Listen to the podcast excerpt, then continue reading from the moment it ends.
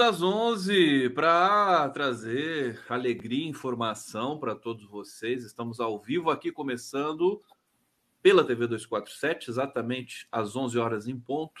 Também pela TVT de São Paulo, pela Rádio Brasil Atual, FM 98,9 e pela TV Quirimurê, na Grande Salvador, Bahia. Tem aqui comigo meu queridíssimo carinhosamente chamado por mim em momentos de catarse de Tardelão. Meu querido Tardelli. Bom dia, Conde, bom dia a todos. Acertai vossos relógios, certo? Pelo Jornal das Onze, 11 em ponto. Nem o repórteresso do glorioso repórteresso que acertava o horário do Brasil tinha tamanha pontualidade, assim. Que coisa... Pontualidade aqui, pontualidade. Não é ah, é nem britânica. Os britânicos não, aqui dançam. Imagina, Granuete, que se. Sabe, que se dane. Você é a pontualidade condiana, a mais de todas, assim. Olha só a alegria de ter o Tardelli aqui com suas camisetas maravilhosas, suas camisas maravilhosas. Além essa é a daquela senhora lá do, do, do, daquela região? Não, essa é outra. Essa eu comprei. Essa é a favela da Rocinha, no Rio de Janeiro. Bonita! É. Essa Além do... de uma vinheta, esse violão que abre o programa é absolutamente espetacular. É o bandolim do Dudu Maia e banda, é, show, é, acho que é banda Choro Brasileiro. Ele vai vir aqui para dar entrevista para a gente, o cara é fantástico. Realmente o chorinho que deixa a gente animado para enfrentar né, as, as, os grandes desafios aí é, desse mundo desumano, desse mundo que gosta de guerra, que a gente não entende muito bem por que, que briga tanto, mas que a gente precisa denunciar as violações né, de direitos humanos, claro. as violações das convenções internacionais. É, vamos perpassar aqui mais uma vez esse tema que não sai das manchetes dos jornais do mundo inteiro, que é a guerra ali no Oriente Médio, né? Os, Israel tentando invadir o território de Gaza é, pelo, pelo ar, por terra, por terra ainda não começou. E nós temos também hoje no Brasil, meus queridos internautas que estão chegando aqui para acompanhar o Giro das Onze, nós temos é, a votação do relatório final da CPMI dos atos golpistas. A senadora Elisiane Gama, nesse momento, lê o relatório e nós já temos é, é, confirmados aí o indiciamento de Bolsonaro e de mais oito generais. Meu querido Roberto Tardelli, eu queria que a gente começasse falando um pouco desse relatório, né, desse momento da, da CPMI, é, se ela deixa aí um, um, um encaminhamento robusto para que a gente possa, para que a justiça comum e a justiça né, das altas cortes possam dar seguimento aí para as revelações que foram arroladas ali durante a CPI. Então eu queria ouvir você um pouquinho sobre isso. Roberto Tardelli! Meu querido, olha, vamos começar reconhecendo a coragem da senadora Lisiane, certo? Que deu um show de autonomia, de independência, que mostrou não ter medo do alto generalato brasileiro e optou certo? Pela é, ela que é uma pessoa teoricamente vinculada à direita, né? dá um show de independência. Todos os parabéns a ela, todas as homenagens ela, ela merece. Porque seria fácil você circunscrever tudo isso à raia miúda, né? É muito simples. Quem estava lá? Quem fez a bagunça que fosse responsável e acabou. Ela dá um passo além, rompe a bolha dos, dos fundamentalistas que foram lá quebrar o, o quebrar Brasília naquele dia, queriam instalar um caos, e ela coloca as pessoas certas nos lugares certos, a começar pelo bruxo mor a começar pelo caldeirão do topo dessa pirâmide, que é o caldeirão do Bolsonaro. Ele ali, ele esteve cozinhando um golpe ao longo de todo o governo dele. O bom dessa CPI, Conde, você há de convir comigo, os nossos internautas, nossos internautas também, é que tudo foi feito ao vivo. É. Os depoimentos, não, foram, não houve depoimento sigiloso nessa, nessa CPI, pelo menos ao que me consta. Ela o... mexeu com as estruturas, ela teve momentos assim que abalaram a República. Claro. O, o, a fala do general Heleno mostra um militarismo brasileiro inteiramente anacrônico, inteiramente aquele, aquele funcionário público altamente poderoso que está atrás de boquinha para ele e para os parentes. O, o, nosso, as nossas Forças Armadas, eu acho que o Brasil, isso a CPI do dia 8 deixou muito claro. Nós cometemos um erro grave, querido, que não foi julgar os militares quando do fim do governo militar.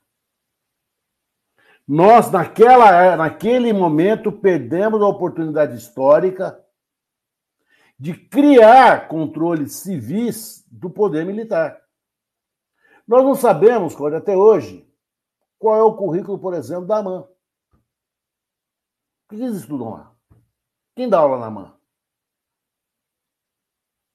É.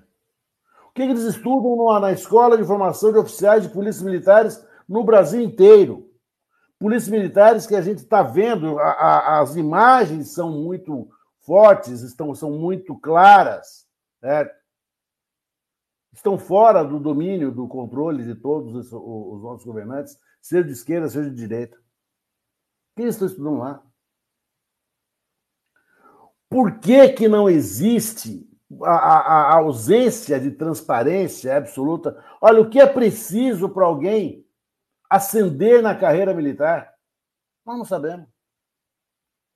Aliás, deixa eu aproveitar, Tardelli. Querido, é, é, porque não sei se você viu, é, houve o furto de 21 metralhadoras Sim. do Arsenal de Guerra de São Paulo, em Barueri. Você Sim. deve ter visto essa notícia. Agora, deixa Sim. eu contar o que, que é o que, que é curioso aqui. É, a apuração, né, é, segundo o Ministério Público, é se o arsenal foi furtado, desviado ou se houve um erro de contagem. Quer dizer, o pessoal se forma na AMAN e não sabe contar. Você já pensou? Que situação? Errar na conta. O mais grave aí é, é, é, é erro de contagem. Mas não sabemos contar. Até porque são 2 milhões e 400 mil submetralhadoras, todas iguais, que chegaram no mesmo, no mesmo dia. Que, sabe, olha, a gente, a gente não somos dois certo? Mas eu vi a, a expressão do, do, Chico Sá, ela, ela, essa expressão tinha que ser colocada numa lápide, assim, né? A mídia hereditária, eu acho fantástica essa expressão. Eu gosto, eu gosto. Fantástico. Mídia hereditária é bom. A mídia hereditária. Qual foi a manchete? Desaparecem 20. Como desaparecem? É. Eles foram embora, eles fugiram. Como desaparecer? Não é possível desaparecer. Eles estavam lá, certo? E foram para alguém. Foram para quem você desvia fuzil? Olha, você desvia fuzil para a pessoa que você desvia pizza. Você desvia pizza para quem come pizza. Eu não vou pegar um fuzil para mim, não tenho o que fazer com um fuzil aqui em casa. Nem você na sua. Certo? Quem recebe um fuzil vai trabalhar com ele. Isso foi desviado, furtado certo? E se foi erro de contagem, foi pago por fuzis a mais, então? Quantos outros fuzis a gente vai ter? Não sabe contar? Ora, por favor, colocar dois malucos lá da Praça da Sé, da, da Carcolê, eles contam esse direito. Ora, por favor.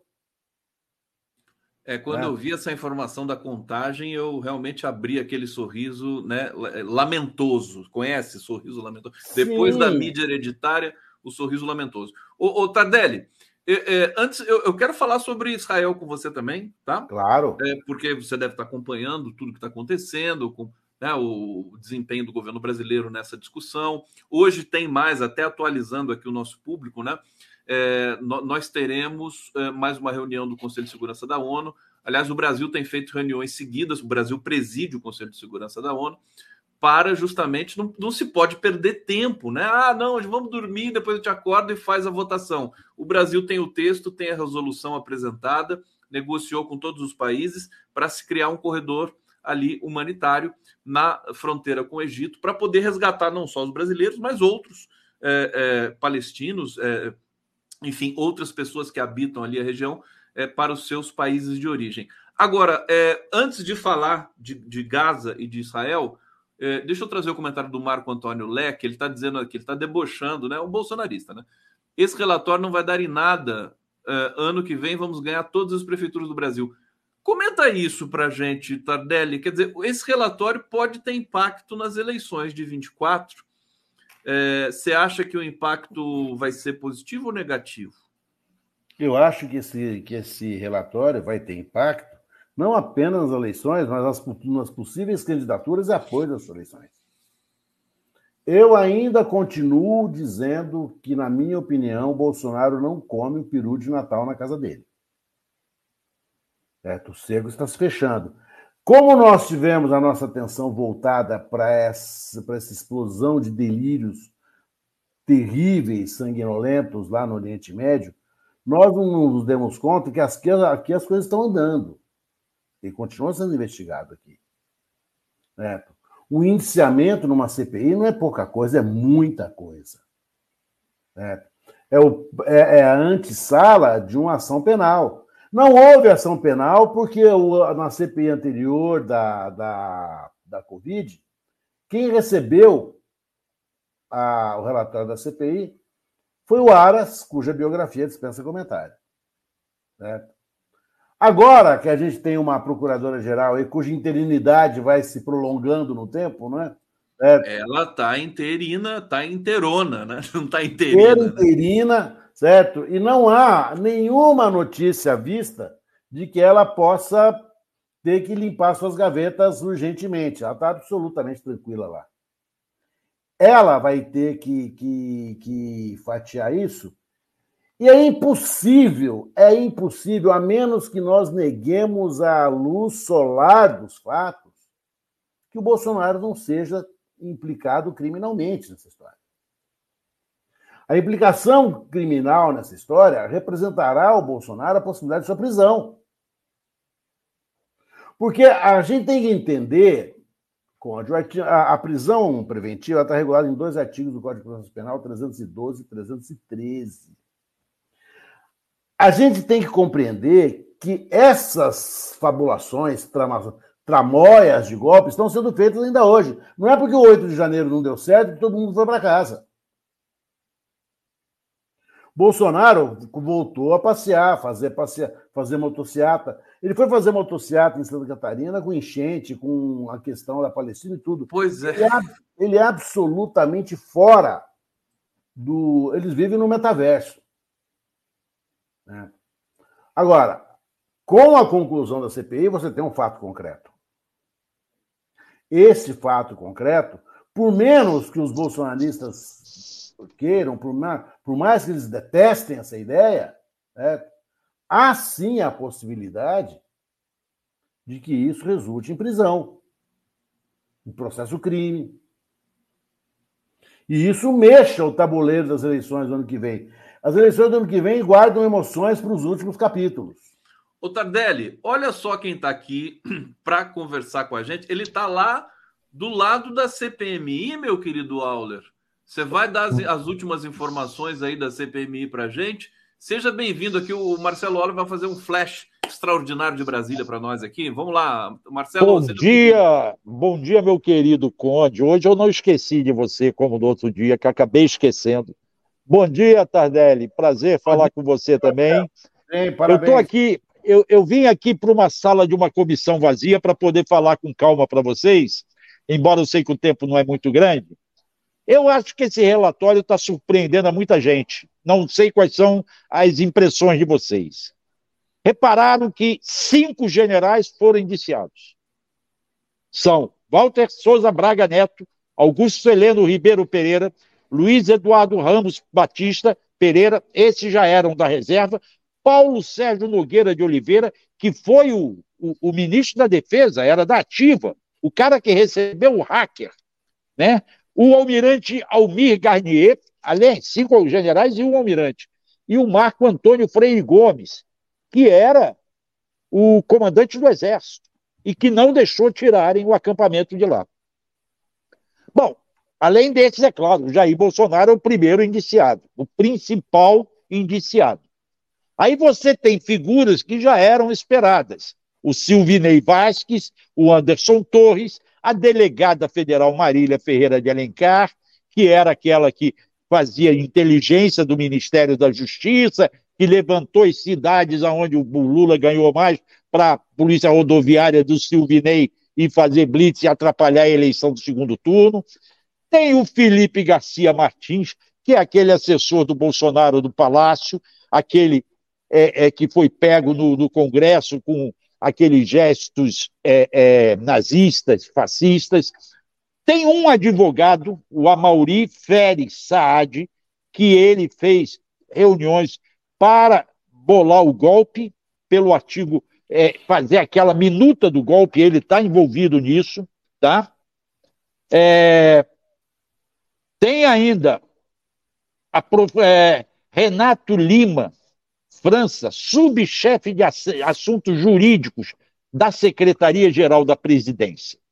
Depois você tem um capítulo, você tem vários capítulos. Eu estou fazendo um resumo resumido. Você tá? sabe quantas páginas tem o relatório? Mais de 1.300 páginas, segundo ela falou. Maior tá? que o da Covid. Maior do que o da Covid. Menor do que o. Não, se bem que. É, menor do que o voto em separado do. Do Isalci Lucas, que eu andei folheando, que são 2.577 páginas. Eu andei folheando no final de semana.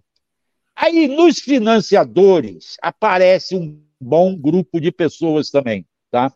Aparece gente como Adalto Lúcio de Mesquita, Joveci Xavier de Andrade, que eles têm uma empresa aqui em Brasília chamada Melhor Atacadista. Por quê? Deram alimentos para o acampamento.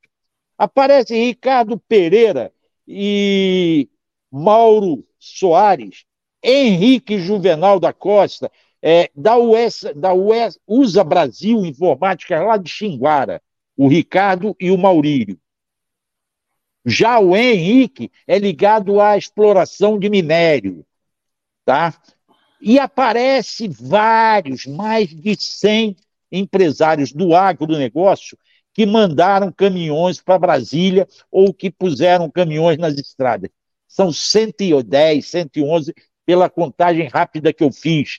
Entre eles, é, você tem Alípio Fernandes Silveira, Valdir Edmar Frias, Júlio Augusto Gomes, e aí vai. Então, tem um grupo grande de empresários ligado a agronegócio, ligado à mineração, e que ajudaram a alimentar é, esses acampamentos, ajudaram a convocar. Alguns desses empresários de algo, do, do agronegócio, já tinham feito manifestações em 2019 e 2021, maio de 2021, trazendo caminhões aqui para Brasília. Então, quer dizer, ah, tem ainda a Carla Zambelli, também está indiciada por atiçar tudo isso.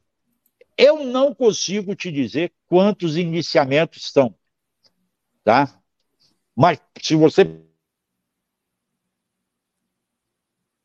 Auler congelou. Tá anotando aí, Tardelli? Tá anotando a quantidade de gente que está nesse relatório? Pega só. Isso pera, agora pera vamos ter que. Vai... Eu caí, Marcelo, desculpa, você caiu, voltou. Oi. Fa... Conclui para gente aí. Vamos lá. Não, eu acho que é isso. É uma visão imediata, sim, porque não dá para entrar em mais detalhes aqui. Eu tenho que sentar e ler o relatório é, reler não é possível, 1.300, pai. Mas a gente tem que separar alguns itens para eu conseguir separar aqui em cima do bloco da, da, da, da perna, no meu bloquinho, esses nomes que são que dá uma visão geral para todo mundo. Pauler, o que você está trazendo para a gente aqui já é, é, importantíssimo, né? Esse esse aperitivo do que é o relatório é, da CPMI e eu sei que você vai estar no Brasil agora, mais tarde. Confere? Bom, Você vai sim, estar no programa eu vou, com a Daiane? Eu vou procurar trazer para o Brasil agora o depoimento, uma entrevista com algum dos, dos políticos da CPMI. Vou ver qual que. Já trouxemos no Bom Dia o Rogério Correia, vamos tentar trazer no Brasil agora. Agora, né, no seu, agora não dava para fazer pelo tempo e porque está todo mundo lá dentro da sala. E tá? porque está todo mundo lá dentro. Ô, ô, Auler, antes da gente se despedir, deixa eu ver a gravata aí que você está usando. O, olha a elegância do Marcelo Auler, ô Tardelli. Olha lá. Ah, ele, é, ele é um Marcelo era um né? arraso. Né? Deixa é um de gozação. Mas o que, que você está achando? Deixa eu só ouvir a opinião do Tardelli. O que, que o Tardelli está achando desse relatório da CPMI? Posso ouvir um pouquinho ou não? Pode, Posso também aprender com vocês, não? Nossa, eu preciso honra, aprender com vocês. a minha. Ah, Marcelo, eu concordo com você. É surpreendente o relatório. É. Nós, há quanto tempo nós não víamos essa fieira de generais indiciados? Né? Indiciados por crimes comuns e crimes políticos. Há quanto tempo nós não víamos um presidente da República ser ele, olha, você foi o grande responsável, o grande mentor disso tudo. Eu não acredito, até pela. pela é diferente. A CPI da Covid ela tem uma situação que necessitava uma interpretação dos fatos. A CPI do Rio de Janeiro não tem. Não tem nada a ser interpretado. Os fatos são muito objetivos. São muito, eles são inequívocos. Eu entendo que desta vez nós chegamos onde deveríamos ter começado em 1985, meu querido. Naquele momento, se nós houvéssemos julgado os militares da época, nós não teríamos os helenos hoje. Bolsonaro, ah, não teríamos tido Bolsonaro. Não teríamos tido Bolsonaro. É, o Bolsonaro estava preso naquela época. É. O, o, o depoimento do general Heleno na CPI foi, assim, um dos momentos mais, mais grotescos, repugnante, repugnante. Né? de todos os que eu vi, já da fala de uma autoridade pública brasileira. Independentemente do, da, do, do que ela é, se ela é militar ou civil, se ela é, o, o que o, o general Heleno fez na, na CPI é exatamente o resumo do que são, do que se tornaram ou no que se converteram, ou no que sempre foram nossas Forças Armadas. É. Agora, com a questão da Palestina, parece que nós estamos nos repaginando, nós estamos fazendo Forças Armadas para ir até lá e resgatar os nossos, os nossos brasileiros. Nós estamos recebendo pedidos de ajuda de, outros países da América do Sul. A Argentina já pediu, Uruguai já pediu. Para que nós, para que esses militares efetivem, efetivem assim, realmente uma missão militar de salvamento. Para de dar tiro na gente. Até hoje, os militares nossos só deram um tiro nos brasileiros. É a primeira vez, e que me corrija, Aula, você é muito mais culto do que eu, que a gente está assistindo um movimento organizado das Forças Armadas brasileiras no sentido de promover a retirada, de promover o salvamento, de promover a preservação de vida. Eu não me lembro de outro momento como esse. O momento é realmente importante. Está é, aí, Tardelli, Marcelo Auler. Tardelli, teve alguns momentos, por exemplo, eu me lembro de um, numa enchente em Teresópolis. Ali a FAB distribuiu, participou da distribuição de água, da distribuição de alimentos. Em alguns momentos, as Forças Armadas atuaram. O que eu considero muito importante nesse relatório da CPMI é que não se passou os panos em cima dos militares envolvidos, mas preservou essas instituições. Entende? Não é o exército como um todo que tem que ser culpado nessa CPMI, mas são aqueles oficiais que quiseram manter a boquinha durante o governo Bolsonaro e queriam manter o governo Bolsonaro para permanecerem na boquinha. E mantiveram a boquinha. E mantiveram. Durante o governo dele. Durante o governo. Agora não. É, agora perderam a boquinha. O, o, o, o que a gente descobriu nessa CPI foi que o, o Bolsonaro conseguiu corromper todas as instituições republicanas. Todas. Onde ele tocou, apodreceu. Perfeito. É isso, Conde. É. Eu deixa, espero deixa eu liberar ter contribu... o Auler aqui, porque o Auler vai, vai, é. vai prosseguir lá acompanhando a CPI. Opa, deixa lá o Auler. Não, o Auler, manda um é. beijo para a senadora Elisiane, tá? Mas não fala que Mandarei um beijo assim que eu tiver com ela, porque ainda não estive com ela, tá bom? Um grande beijo para vocês dois e para toda Parabéns a comunidade. Parabéns, senadora Lisiane, por favor, transmita. E ela. agradecendo mais uma vez a comunidade do 247, porque se hoje eu estou aqui em Brasília, foi a comunidade que me mandou para cá, com a ajuda da comunidade. Então, mais uma vez, eu agradeço a essa comunidade que contribuiu para o meu pão com mortadela. E eu tomei uma cervejinha também. Cheguei a tomar uma cervejinha também, tá bom? Muito beijo, bom. Muito beijo bom. grande para vocês todos. Querido Auler. Que bom ver o Marcelo Auler sorrindo. Uma coisa Você vê, assim, né, rapaz? Ô, ô, Tardelli, nós estamos aqui já no, no, no, nos finalmente da, da, da sua Puxa, entrada aqui. Pena. Deixa eu trazer, deixa eu trazer a Rosângela Sabino, ela disse: Tardelli não pode ser o novo PGR do governo Lula? Eu aprovo. Tá lá. Bota, ah. apresenta o seu nome lá, Tardelli. Vai, é, Cole. o Robson Bob Sobreira, Maçonaria do Sul, em desespero para livrar seus generais. Para a gente finalizar, é, é, eu queria. Esses nomes que o Marcelo apresentou aqui, é, empresários, empresários do agronegócio, né? Eu acho que esse relatório vai ser fantástico para o TSE, para o pro, pro processo que corre na justiça, né, Tardelli? Nossa, financiamentos de campanha agora vão tremer, né?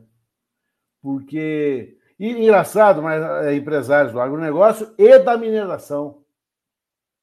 Olha, nós assistimos a, a, uma tentativa de genocídio, certo? Através da mineração do povo Yanomami. Quantos desses se beneficiaram? Porque uma coisa a gente não viu ainda. Cadê esse ouro? Onde está o ouro que roubaram, que roubaram aos índios, que roubaram, que poluíram, que envenenaram a água do rio? Se esses financiadores tiverem os seus nomes devidamente revelados, que decidir a eles, amplo direito de defesa, etc, etc, etc, não vamos discutir isso, né? Está fora de discussão. Mas se eles, se nós conseguimos puni-los, eu acho que a gente dá um passo republicano na direção de um Brasil que se aproxima da Constituição de 88. É. Eu fico muito, eu estou muito esperançoso. Eu estava mais cético com o relatório de hoje da, da senadora, que surpreende, e surpreende positivamente. Né? Eu acho que nós estamos, quem sabe, e ninguém nos impede de sonhar, que nós estejamos a começar a ver o Brasil republicano renascer com muita força. As coisas estão acontecendo, às vezes não na velocidade que a gente deseja, às vezes até mais rapidamente do que a gente previa, né? Mas eu acho que esse relatório, com esses nomes desses empresários, é, vai ser importantíssimo para a punição das pessoas que, que realizaram aquele 8 de janeiro tenebroso, medonho e terrorista no Brasil. Roberto Tardelli, muito obrigado. Beijo. Gente, me vê, me, me, me, me no Instagram aí. Eu estou conversando com vocês, está sendo uma delícia. Estou dormindo menos, estou comendo menos, estou trocando os Big Brother, que eu converso com as pessoas assim, sabe? Eu troco os Big Brother de vez em quando, certo? Mas eu tô, eu tô o atuando. Seu, o, seu Insta, o seu Insta é arroba Roberto, arroba Tardelli. Roberto Tardelli. Arroba Roberto Tardelli. Vamos lá infernizar a vida do Roberto Tem Tardelli. outros Roberto Tardelli no, no Instagram, só que é fácil saber quem eu sou porque eu sou mais bonitinho. Certo? Obrigado, querido. Muito Super abraço. Beijo. Até semana que vem. Até terça. Ou, ou, se a gente se encontra antes, né? Que tem aqui. Sim, temos, é, temos. A vida nos reserva encontro. A vida é a arte do encontro, como não, já dizia Vinícius de Moraes. Beijo, querido, também. Beijo, beijo a todos. Tchau, tchau.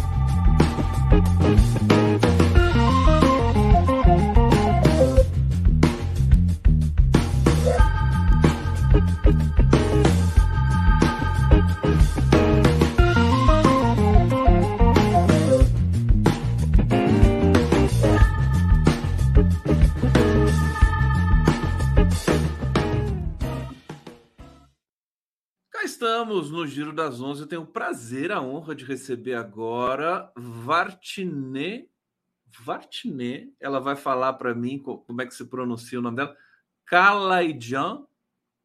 é, que vai falar um pouco para a gente sobre é, o conflito. Né? Nós temos outros conflitos é, correndo no mundo, além deste é, de Gaza e de Israel, na Armênia.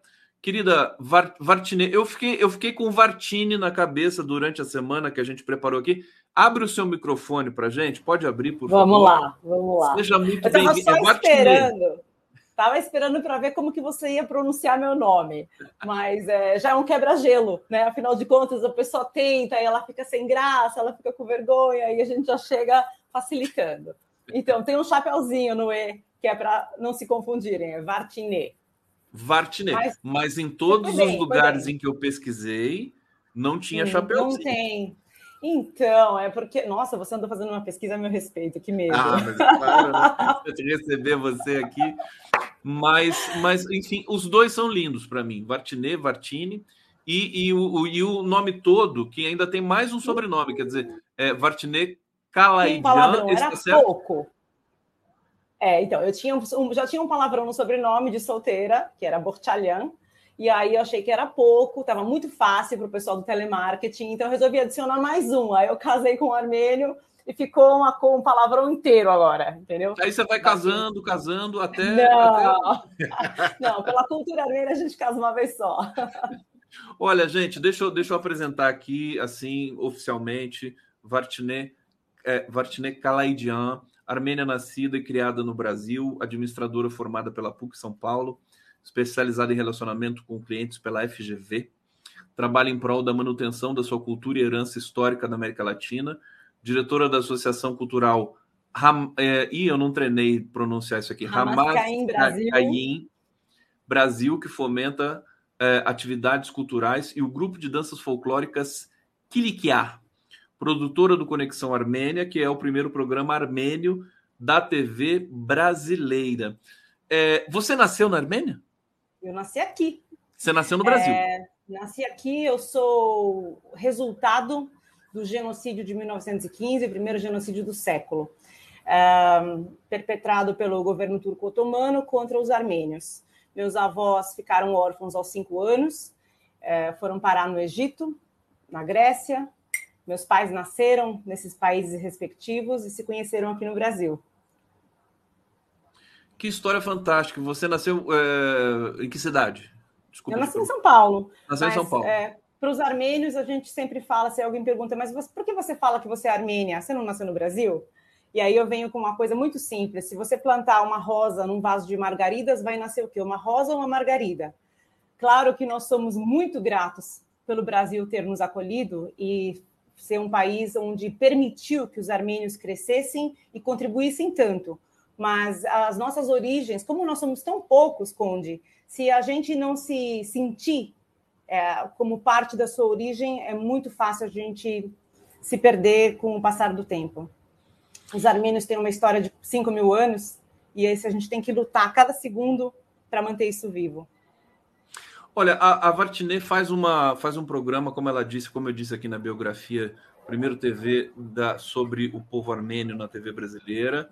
Tem um canal do YouTube, eu vou colocar na tela aqui para vocês o endereço, a Conexão Armênia, é, que é o nome que está ali na, na, tela da Vartine. Olha que lindo isso aí, o, o a canequinha. Eu te mando uma para você tomar enquanto você faz o programa, assim você faz sem essa propaganda. Sem dúvida, sem dúvida. Olha só, que maravilha. E, e o Instagram da Vartine, que é, deixa eu ver, não está querendo entrar aqui? Vai lá, Instagram do Conexão Armênia. Pode seguir do Conexão Armênia mesmo, afinal de contas, é uma forma das pessoas ficarem atualizadas com o que está acontecendo. É porque o seu Instagram é, é isso aqui, Vartilinda, né? É isso? Esse é o meu, é. é. Esse é o seu pessoal. É a do Conexão, né? isso. não, não, mas é, é uma barata. Falei que pesquisei você, pesquisar para a gente. Olha, vamos falar um pouco, vamos falar então da, da, da questão armênia. A gente teve ali um quase que um, um outro genocídio agora naquela região. É, eu vou até colocar um mapa aqui na tela para a gente ah, se localizar. Ajuda, é, bastante. No Carabá. As pessoas né? têm um pouco de dificuldade de entender como que esse território estava no Mundial e era intitulado Armênio. Perfeitamente. Nagorno-Karabakh era o nome pouquinho. dado pelos russos e o nome que os armênios dão é Artsakh. Artsakh, República de Artsakh. Explica para gente. Eh, eh, eh, eu acho que talvez você precise fazer uma contextualização, né, histórica, a, a história do povo armênio. Quer dizer, o povo armênio também tem uma diáspora, né? É, e que, aliás, você diz nas suas, é, nas suas resenhas, nas suas, é, nos seus comentários, que ainda bem que teve uma diáspora, né? Porque daí o, o povo se torna invencível, né? Fala um pouquinho para a gente dessa Vamos lá. origem. Então, os armênios foram o primeiro povo cristão, o primeiro povo a adotar o cristianismo como religião oficial no mundo em 301. a Armênia foi onde parou a Arca de Noé, em cima do Monte Ararat. Então, eu sempre falo que se realmente a civilização renasceu da Arca de Noé, somos todos armênios. Na verdade, as pessoas só não sabem disso. É, nós temos 4.519, se não me engano, anos de história. É, desde a época da Torre de Babel, já ali se separou uma das pessoas, o Haik, foi criou o povo que falava o, o armênio, Hayeren, que é a língua armênia, e criou o país Hayastan, que é a terra de Haik esses, os, as terminações tan, né, Kurdistão, uh, Hayastan, eh, são todas terra de. E durante a sua história, a Armênia teve, inclusive, territórios de mar a mar. Uh, tínhamos grandes conquistadores, teve um rei de Kran o Grande, que era como se fosse o nosso Alexandre o Grande, que conquistou terras. Então, muitos povos da Europa, inclusive hoje, têm características de armênios.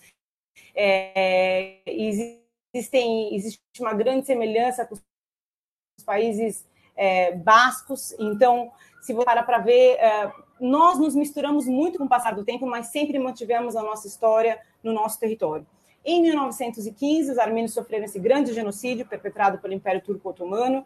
A intenção era muito parecida com a que existe hoje, que é o plano do panturquismo, de fazer com que a Turquia e o Império Otomano cuidasse tomasse conta de todo aquele território, chegando quase até a China. É, hoje a Armênia é um empecilho para que isso aconteça, é o único país cristão ali no meio, encravado entre Turquia, Azerbaijão e Irã. Então, isso gera é, oportunidades para que vários conflitos possam ocorrer. Um, em 1900, e quando caiu a União Soviética, vamos falar assim mais simples para contextualizar as pessoas, é, Stalin resolveu dar um pedaço da Armênia e criar um novo estado chamado Azerbaijão. O Azerbaijão nunca existiu antes de 1918. É, e esse território que foi dado, ali no meio, tem uma parte, esse território era armênio, foi dado, ali no meio tem uma parte. Só fazer, um, só fazer um comentário, desculpa. Uh, uh, Sim. Esse negócio de dar território não dá certo, não, né? Você vê, você vê que Israel é a mesma coisa, desculpa, só para registrar. Engraçado como as pessoas simplesmente se veem no direito de dar algo que nem é seu. Afinal de contas, quem era Stalin? Por que ele resolveu dar um pedaço, né?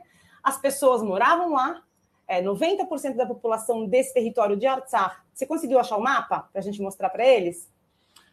Sim, deixa eu colocar aqui na tela. Tá. Então, aí, isso aí, ó. Esse território, em, deixa eu pôr o óculos, em vermelho e o marrom mais escuro. Né?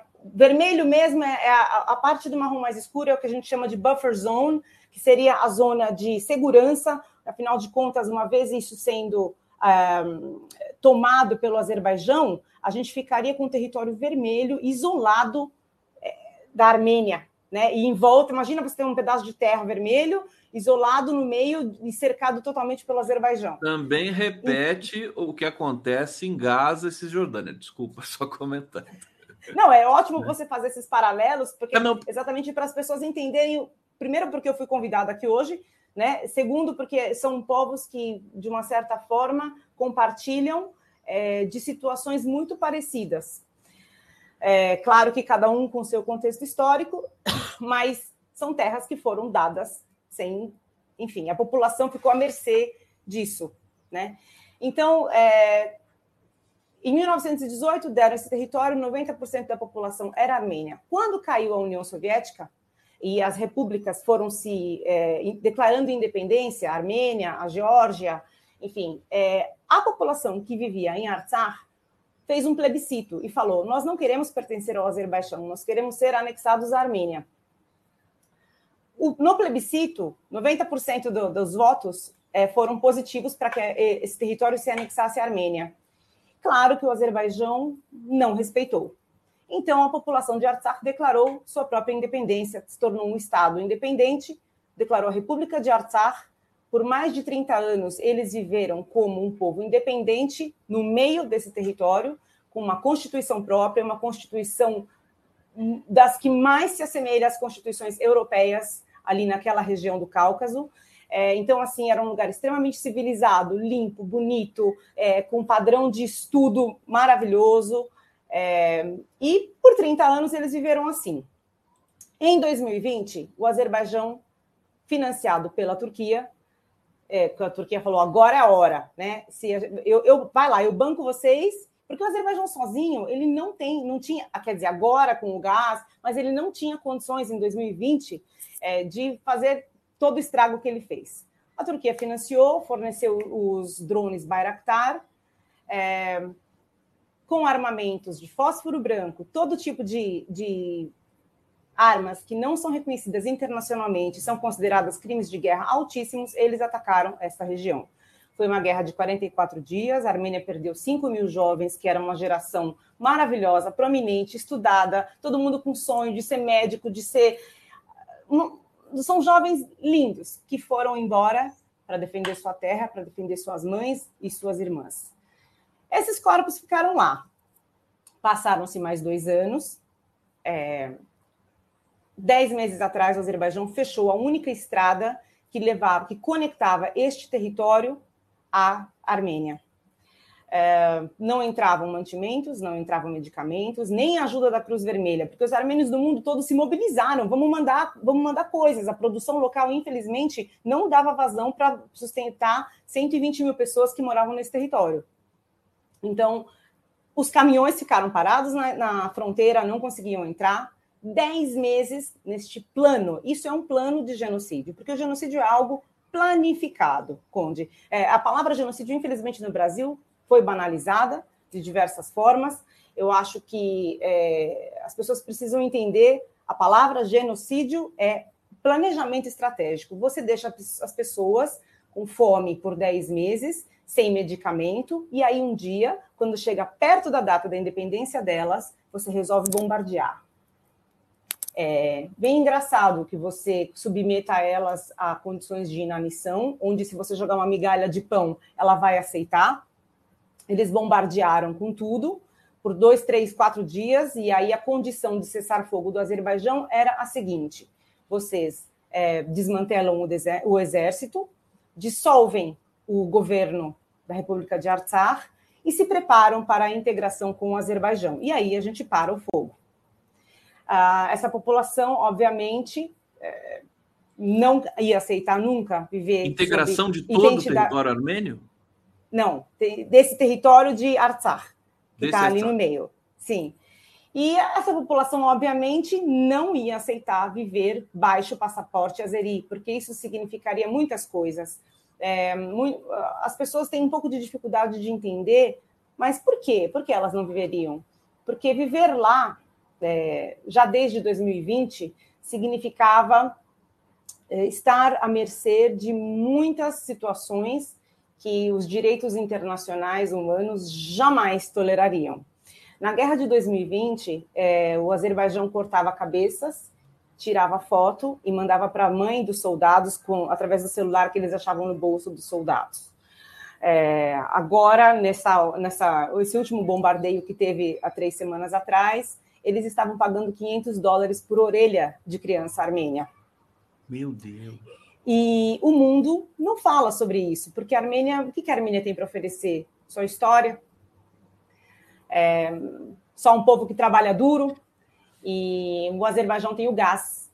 Então, inclusive nas reuniões que foram, nas sessões da ONU que foram discutidas, onde países da Europa colocaram essa questão, no mesmo dia, a Rússia parou de fornecer o gás porque assim a Europa ia necessitar do gás do Azerbaijão.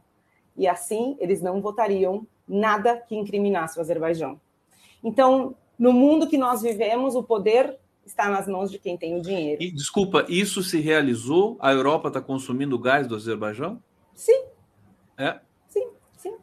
Pois é, a Europa, os países europeus. Eu já estou morrendo de vergonha porque França, Alemanha, Reino Unido proibindo manifestações pró-Palestina, agora não foi suficiente porque é, os manifestantes estão lá no mundo todo, né, nesse momento. Agora, é, veja, eu, eu, eu a, a, assim, a, a, a ideia de trazer a, a, Vartinê hoje para falar um pouco sobre a Armênia para vocês todos aqui é porque se a causa palestina é reconhecida mundialmente, ainda que sofrendo de várias dificuldades, né, de, de se afirmar por causa de uma imprensa é, de, de, de, baixo nível, né, a imprensa ocidentalizada, subserviente aos Estados Unidos, a Israel, a Armênia é pior ainda, né? O povo armênio sofre mais ainda com uma invisibilidade é, desse, desse processo todo de violência. Antes de devolver para você, o tempo vai voar aqui.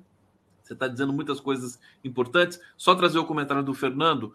É, a cidade de São Paulo já tem outubro mais chuvoso em 80 anos, 260 milímetros contra 237 de 69. Os reservatórios agradecem, o agro também. Abraços. Obrigado, Fernando. Está aqui falando um pouquinho do tempo para a gente das chuvas. Rogério Nitablian está aqui, que saudade. Quanto tempo, meu querido amigo Rogério. Abraços a Vartineu, querido Gustavo Conte. O Rogério, que tem ascendência armênia também, vocês devem se Rogério tem feito um trabalho maravilhoso, Conde, maravilhoso durante todo esse período, viu? Maravilhoso. E então vamos, vamos para o período presente. O que, que houve nesse, nesse último ataque que, é, pelo que eu pude entender, 100 mil armênios se deslocaram é, daquela região para o território, é, digamos, matriz ali da Armênia? Não Hoje, sei como é que da Armênia, é. Isso. Explica para gente, querida. Vamos lá. Então, é, quando, quando ele, o Azerbaijão bombardeou, é, após 10 meses de fechamento de estrada, é, a população viu novamente mediante uma situação de pronto, vai morrer mais de 5 mil de novo. O que, que a gente faz? Não, sobe, não, sobe, não vai sobrar mais jovem, enfim. É, e o governo é, teve essa pressão de que para que o cessar-fogo existisse, eles teriam que desintegrar o exército, dissolver o governo e se integrar ao Azerbaijão. Uh, infelizmente, por a gente perceber que a gente não tem armamentos suficientes e a gente é, enfraquecidos após uma guerra que não faz nem dois anos e, e os armamentos que o Azerbaijão tinha para atacar seriam devastadores para a Armênia. O governo acabou cedendo, a população não aceita ficar lá porque sabe do que vai acontecer. Imagina, você vai poder deixar seu filho para a escola se você não sabe se ele vai voltar com a orelha ou não. É, você vai, você pode viver tranquilamente num lugar assim onde, onde é, falsamente é declarado que vocês terão as mesmas condições de vida que um azeri? Não, o armênio jamais, jamais, é, por natureza, é, ele é um povo lutador, ele é um povo que constrói e não destrói. Hoje nós temos mais de é, 500 monumentos históricos de 3 mil anos naquela região que a gente sabe que serão destruídos. O Azerbaijão já começou o seu grande trabalho de transformar as nossas igrejas milenares em mesquitas é, ela, eles não são, eles não preservam. Uma coisa é você tomar um território e você é, fazer com que as pessoas tenham condições dignas de vida lá e, e falar: o governo hoje é este. Bom, no futuro a gente vai ter que mudar o território e você simplesmente não dar condições de vida para essas pessoas. Eles cortavam o gás no meio do inverno é, porque o gás fornecido nessa região é do Azerbaijão. É, imagina as pessoas com crianças, com bebês, sem poder tomar um banho, sem poder esquentar suas casas, sem poder fazer nada. É, são condições desumanas. A população simplesmente resolveu sair, alguns queimaram suas casas, falaram: se eu não vou viver aqui, você também não vai usufruir disso. E pegaram o êxodo, o corredor sentido Armênia, porque a estrada estava fechada para só para entrar. Para sair, ela está aberta. Então, quem quiser ir, pode ir. Isso é ou não é uma intenção de limpeza étnica? Quem Agora, quiser, deixa, deixa eu te perguntar. Seja... Olha, olha como tem semelhanças com o que a gente está assistindo ali na região do Oriente Médio de Gaza, né? Aliás, daqui a pouco a gente vai atualizar ali as questões. Agora, eu queria saber o seguinte: é, é a mesma? Também existe uma questão religiosa ali? Azerbaijão e Armênia, você tem Azerbaijão de origem árabe, tem uma questão religiosa étnica, é, assim, que você podia precisar para a gente ali entre os povos? Bem, existe um, algo inegável. Os armênios são cristãos e o que sempre os manteve de pé foi a sua religião. A igreja armênia é a base do Estado na Armênia. É, então, dizer que eles teriam que mudar sua religião para se tornarem cidadãos de um país está é, é um, algo assim impossível para o armênio. Ele é, seria negar a sua existência, negar a sua essência, negar quem eles são. O que sempre nos manteve de pé foi a nossa fé. É, eu não posso dizer que esse seja o motivo principal. A gente sabe que estamos rodeados de países que não são cristãos, mas a gente também vê, por exemplo, pessoas vivendo no, no Líbano, que são os cristãos e os muçulmanos junto, e vivem ok. Aqui no Brasil, eh, todo mundo vive ok, então por que, que não pode viver ok em outros lugares? É, mas, mas, o caso. Não, não, quero entrar nessa questão religiosa, Conde. Ah. É, nós, existe algo que é inegável. Os armênios são cristãos e ao redor são muçulmanos, e eles tentariam impor a sua fé, porque o armênio não poderia praticar a sua religião vivendo dentro do Azerbaijão. Perfeito. Olha, estamos aqui com a Vartine conversando sobre é, Armênia. Eu quero perguntar ainda, o pessoal está comentando aqui no bate-papo, a Roberta Carabolante. Carabolante. Oi, Conde. Oi, Roberta. Tudo bom? Análises políticas está dizendo aqui. Conde pergunta se ela é parente do Rogério. Eu acho que você é conterrânea do Rogério Netablian. Até, olha, eu tenho conversado também, você já responde isso para gente, mas com a Kenarik Bojikian, que é uma das desembargadoras Top. mais respeitadas aposentada, a Kenarik Bojikian. É, pedi para ela indicações também para falar da Armênia. Eu quero acelerar nesse processo. Estou começando com você aqui, viu, é, querida Bartinet? E, e, vou te chamar de novo para a gente fazer esse debate, é, porque, enfim, está tá invisibilizada ali aquela, aquela região. Cadê a ONU? Cadê os observadores internacionais? né? É, que eu quero um perguntar para você. Oi, diga, pode falar. Isso, isso, é importante. A ONU chegou, mandaram uma missão da ONU para lá e ela chegou depois das evacuações. As pessoas saíram, né? Assim, levaram, levaram horas. Na verdade, essa estrada é, levou uma estrada que geralmente é uma viagem de quatro horas de carro da Armênia para essa região, levaram mais de 30 horas. Primeiro que as pessoas já não tinham gasolina, porque com, a fechada, com o fechamento da estrada, gasolina era algo que estava assim, muito, muito escasso e caríssimo naquela região. Até os, os, os produtores locais não conseguiam distribuir seus, seus, suas vegetações, sim, enfim, a produção né, de verduras, porque não tinha gasolina. Bom, enfim, arranjaram gasolina para sair. Provavelmente o Azerbaijão deu uma ajudinha ali, né? Vamos encher os carros de vocês para vocês irem embora. Teve uma grande explosão e no posto de gasolina e não tinha medicamentos, os hospitais não podiam funcionar, um monte de gente morreu nessa explosão tentando sair. É, levaram 30 horas para chegar na Armênia e hoje é essa situação. A Armênia está com 100 mil refugiados, mais ou menos, tendo que, que aguentar a situação de gente que não sabe nem para onde vai, o que vai fazer. Né? Mas eu comecei esse assunto por alguma coisa que você estava falando e eu, eu te interrompi até para falar Não, disso. Não, tinha uma curiosidade aqui do, do, do, internauta de saber se você tem algum grau de parentesco com o Rogério Nitablian. Não era isso, mas tem uma outra isso? coisa. Não, mas tudo bem. O Rogério estudou comigo. Mas ah, é? é, é. Agora não me lembro. Mas é que são tantas perguntas é que eu coisa. vou ter que segurar aqui porque não vai dar tempo. Ah, da ONU. Não, isso é importante. Isso da ONU, desculpa, é isso? Da ONU. Então, é, a ONU chegou lá depois que as pessoas evacuaram, mandou uma missão de observadores. E eles olharam, tem algumas imagens na internet, se você procurar, você vai ver a capital toda assim, tudo jogado. É, você percebe que é como se passou um vendaval, todo mundo largou e é uma cidade fantasma, não tem mais ninguém. A ONU olhou e falou: não tem sinais de genocídio aqui. E foi embora. Aí saiu uma notícia que um dia antes o Aliyev tinha doado um milhão de dólares para a ONU. Aí eu te falo, nossa, a ONU a realmente ONU tá deixando atinge seus objetivos. Uma situação muito delicada, né? Enfim, já não é de hoje. Olha, muita gente comentando aqui Deixa eu trazer alguns desses comentários. Sidney Carvalho. É, problema da Armênia, deixa eu até aumentar aqui o, o tamanho do, do comentário para todo mundo poder ler direitinho. Eu coloquei aqui pequenininho, peraí, vamos lá. É, problema da Armênia foi a independência da União Soviética em 91. A Vartinet falou disso aqui. Se pertencesse à Federação Russa, não sofreria essas agressões. Mas se pertencesse à Federação Russa, sofreria outras. Exatamente, como. Teria outro problema. Exatamente. O Pedro Veloso está dizendo: o grande cantor Charles Aznavour é armênio. É Eu não sabia disso. Leonardo. Oliveira, o que se passa é que é imperialismo quer dividir os povos utilizando os governos traidores locais e argumentos ditos religiosos como arma. Está aqui perfeito. Não sei se é meu amigo Leonardo Oliveira. Se for, um grande abraço, saudade de você, Léo. É, e o Rogério Ntablian está dizendo aqui, Sidney, os russos estão alinhados com os azeres. Eu não sei exatamente quem são os azeres. Quem são os azeres? O pessoal do Azerbaijão. O, do Azerbaijão. A população do Azerbaijão. Os azeres. É, eu queria saber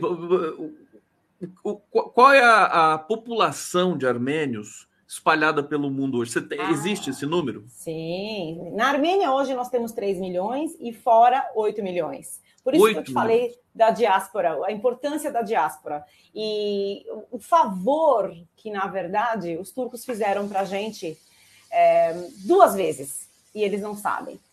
A primeira foi quando fizeram o genocídio, afinal de contas, é, o povo se espalhou, e hoje, se eles quiserem destruir a população armênia, jogando algo lá, ainda assim, tem 8 milhões fora que vão buscar os seus direitos e jamais esquecerão as suas raízes. Segundo é, favor, foi durante a guerra de 2020. Afinal de contas, é, já haviam se passado mais de 100 anos do genocídio armênio. Todas as pessoas que eu conheço, que, que viveram sempre na paz do Brasil, falavam para mim: por que, que todo ano vocês lembram a data do genocídio? Por que, que todo ano vocês fazem protesto? É, já passaram 100 anos. O turco de hoje não é o mesmo turco de 100 anos atrás. E aí eu falava, é, a ferida está aberta, porque a Turquia nunca reconheceu o genocídio que eles fizeram. Eles têm uma política negacionista e eles alteram os livros deles dizendo que fomos nós que, que os matamos. Bom, em 2020, quando o Azerbaijão atacou novamente a Armênia, é, a juventude que cresceu, sendo que os avós já morreram, passaram-se 107 anos, são poucos da minha geração que tiveram a oportunidade de conviver com um avô que chorava contando do orfanato, e meus filhos menos ainda. Então, com o passar do tempo, a história se apaga. E quando você remexe nessa ferida e põe o dedo e faz assim, e você mostra que você mata 5 mil jovens jogando fósforo branco, que é uma queimadura que queima, e nem a água apaga, Hoje nós temos milhares de jovens na fila de transplante de pele. Então, quando você renova essa ferida, Conde, essa diáspora despertou e os gigantes despertaram. Afinal de contas, agora é impossível essa geração minha, dos meus filhos e até mesmo dos filhos deles não clamarem por justiça e não quererem uma reparação, pelo menos um pedido de desculpas. E essa desculpa está crescendo cada vez mais, né? Porque agora não é mais desculpa por 1915, agora é pelo que está acontecendo em 2020. São 100 mil pessoas que tiveram que sair das suas casas. E detalhe, eles deixaram seus entes queridos enterrados naquela terra e nunca mais. Uma mãe que acabou de enterrar o filho há dois anos atrás, ela sabe que nunca mais ela vai poder ir lá nem pôr uma florzinha para o filho dela. E aquele corpo vai ser revirado porque provavelmente o Azerbaijão vai passar com tratores e você vai virar pó. Então, o que, que eu vou falar para uma mãe dessa? Que situação tão terrível tudo isso. Terrível, Agora, o mundo está é... de ponta cabeça. Tá de ponta cabeça. É Agora, o, o, o, também tem um fato, quer dizer, armênios, né, já não é de hoje, eles, eles estão em todos os lugares, né? É, é, é, é muito interessante isso. No Brasil tem muitos armênios, Aliás, minha estação de metrô preferida em São Paulo é a estação Armênia. Agora, quando você descer lá, você vai descer até com um outro olhar, né? Outro... Uma coisa eu posso te dizer: os armênios, em todos os países que eles foram, Conde, você pode ver, nós temos uma grande comunidade em Los Angeles, temos uma grande comunidade é, em, no Canadá, na Austrália, na França. Todos os países que os armênios estiveram, eles contribuíram para o crescimento do país. É um povo trabalhador, que não tem sábado, não tem domingo, Bonito, unido, dá valor à família, tradições. Então, assim, não é um povo que destrói, que quer o mal do outro. É por isso que a gente só toma na cabeça. Eu falo, um plano diabólico desse, de você deixar as pessoas 10 meses passando fome, depois bombardear na data da independência, que é para você fazer esfregar o nariz deles no chão e falar assim, independente uma ova, olha o que a gente faz com vocês, isso é diabólico. Isso não é uma coisa, é, sabe? Partinê, olha, eu quero te agradecer imensamente. Hoje é só um, uma primeira vez que você vem aqui, porque eu vou te, ter que te chamar de novo. Muitas perguntas ficaram para a gente fazer. Eu quero divulgar aqui o Conexão Armênia para todo mundo acessar é, no YouTube. Tem um canal super bonito é, que é conduzido por você. Não sei se você tem colegas ali também nessa produção. Um, um é, e o Instagram também pode ser Conexão Armênia? Exatamente, pode seguir. Exatamente. Que a gente sempre anuncia, é um programa quinzenal. É, então, duas vezes por mês a gente tem uma trata de variedades, porque não dá para ficar falando só de guerra. As pessoas precisam ver que a Armênia é um país que tem tudo para você investir, para fazer voluntariado, para você fazer turismo. A Armênia tem, nossa, para o turismo, a Armênia tem de tudo, tudo. Berço do vinho. Vamos, minha querida berço do vinho? Opa! Sim. Peraí. Oi, Seis oi. mil anos atrás, os primeiros carás estão encontrados na caverna de Areni e eu vou levar você para a Armênia. Ô, ô Vartinê, vamos, vamos sensibilizar, mobilizar também nosso querido presidente Lula, que vai ficar apaixonado pela história do povo armênio, se já não é, né? É, da importância. Feitos... Que assim, a, é aquela coisa que a esposa do Julian Assange falou: quando o Lula fala, o mundo escuta, e se o Lula né, prestar essa solidariedade é, para a Armênia, também acho que a coisa vai mudar bastante. Pode, pode, pode ser diversos muito importante. apelos. A gente gostaria que ele se posicionasse um pouco mais, na verdade, quando aconteceu. É, a, a, posição do Brasil é sempre neutra, é, porque existem outros interesses também comerciais, tanto com o Azerbaijão como com a Turquia, e isso, infelizmente, é triste. Martinez, Deixa aqui meu apelo. Beijo para você, bom trabalho. Obrigada, é, obrigada pela oportunidade. Conexão Conde. Armênia, e a gente volta a se encontrar em breve, se tudo der certo. Obrigado, querida. Muito obrigada pela oportunidade.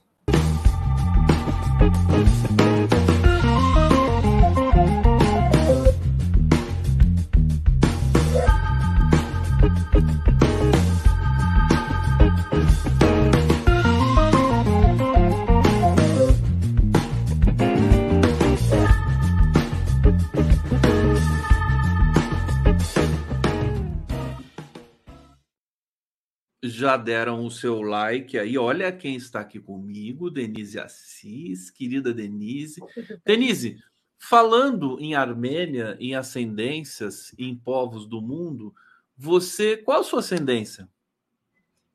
Portuguesa. Você já falou um dia e italiana. Italiana?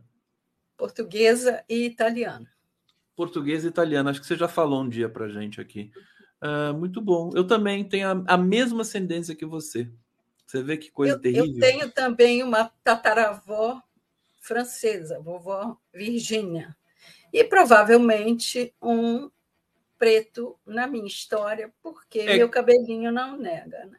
Quem é brasileiro, né, assim, está na terceira geração, que acho que é o nosso caso, segunda, terceira geração, sempre tem uma mistura, né? Não tem sempre, muito como é. escapar. Pelo lado do meu pai, deve ter algum preto, porque ele era mais moreno. Minha mãe era assim, da minha cor. Eu sou muito parecida com ela. Olha, no meu caso, tomara que tenha, viu? Porque é, eu seria privilegiado de ter. É, o nosso gingado vem daí. Né? É.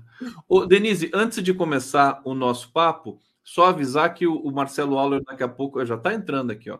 Ele vai dar uma, um flash ali do, da CPMI que eu quero conversar com você. Vamos trazer o Auler aqui. É, Auler, olha quem está aqui, Auler. Beijo. Olá, Denise. Que bom estar tá aí com você. Eu vou entrar rapidinho, Conde, é só para trazer uma novidade. É, a, a Elisiane Gama ainda está lendo o voto dela. Depois será dado uma hora para a oposição ler o voto em separado. Quem vai começar essa apresentação é o deputado Ramage, mas essa uma hora será dividida entre vários parlamentares da oposição. Agora, você tem curiosidade de saber quem são as pessoas que o Ramage e esse voto separado propõem o indiciamento? Eu estou trazendo imagino. essa novidade. Então, imagina, chu... diz um nome aí, por exemplo. Vamos ver se você acerta. Lula. Primeiro é o Lula. Primeiro é o Lula, sabia. Depois é o Dino, Flávio Dino. Ah. Depois o general Gonçalves Dias. O Ricardo Capelli. O Saulo Moura da Cunha, que era o diretor adjunto da BIM. O coronel Clepter Rosa, que foi nomeado comandante da PM após a intervenção. E o tenente-coronel Paulo José, da PM, que foi o que comandou a operação lá na esplanada. Esses são os nomes do indiciamento do voto em separado. Fantástico. Ninguém. Eles vão, Eles vão apresentar à tarde. Ninguém do exército, ninguém do acampamento, isso não existe. Não existiu. Entende? Nada disso. O Marcelo, obrigado. Essa informação realmente muito importante da gente antecipar aqui, né? Um, um, uma antecipação. É, eu vou voltar para lá. Volta lá e a gente está aqui à disposição. Se você tiver outra coisa, pode voltar aqui, meu querido. Beijo em vocês todos. Tchau. Beijo, queridão. Denise, já passo para você comentar esse fato, né? O relatório da CPMI, pelo lado da senadora relatora Elisiane Gama, e agora essa informação que o Auler nos trouxe aqui. Qual a sua avaliação? Zero surpresa. Já era de se esperar. Já sabia que o Alexandre Ramagem estava preparando esse relatório, ele vai ler, né? E tem aquele senador que eu escrevi um artigo ontem, que eu cito, mas agora o nome dele não vem, não vai vir, é, que também vai fazer um voto em separado e uma leitura. E se espera, no final, muita, é, muitos protestos, muita bagunça, né? muita catimba. Será que o senador é o Arthur Maia? Eu escrevi um, um artigo em que eu digo que a, os governistas esperam muita catimba nesse, nessa apresentação do relatório. É, o que, que tem o Arthur Maia? Não, eu perguntei se não era o Arthur Maia. O, o... Não, não. Não. não. É, é Isaís, é um nome assim, está no meu artigo aí. Eu estou procurando aqui, estou procurando. É, Agora, Denise. Está logo naquela faixa azul. Ah, é? É. Deixa eu ver aqui. É... Que nem tudo meu vai para a faixa azul, né? diferentemente dos demais. Mas essa aí está. Não, eu já estou com o seu artigo aberto aqui, inclusive. É, é, tem... eu, vou, eu, vou, localizar. Eu vou loca... Isalci Lucas, né? Isalci Lucas, é. Isalci Ele é do PSDB. É, de onde? Espera aí, ele é do senador do PSDB do Distrito Federal. Isso, exatamente. Agora, Denise, o que, que, pode haver de catimba na leitura do relatório? Quer dizer, vai ler o relatório, acabou, daí acaba a CPI. Não, claro. aquelas piadas, aquelas batuques, aquelas balbúrdias, né, que eles costumam fazer durante a leitura da Lisiane. Acho que no final, quando ela terminar de ler, vai ter isso, protesto, vaia, qualquer coisa desse tipo. É, mas isso aí está no preço. Agora, você quer comentar um pouco? Fala um pouco desse seu artigo aqui para gente. É, porque depois Não, eu quero entrar. Era, era falando do que aconteceria hoje, a expectativa do que aconteceria hoje. É, Esperava-se essa catimba é, enquanto a Elisiane lesse o, o relatório, né? mas o Arthur Maia, é, no início, é, deu uma ordem unida lá que não ia permitir qualquer protesto, qualquer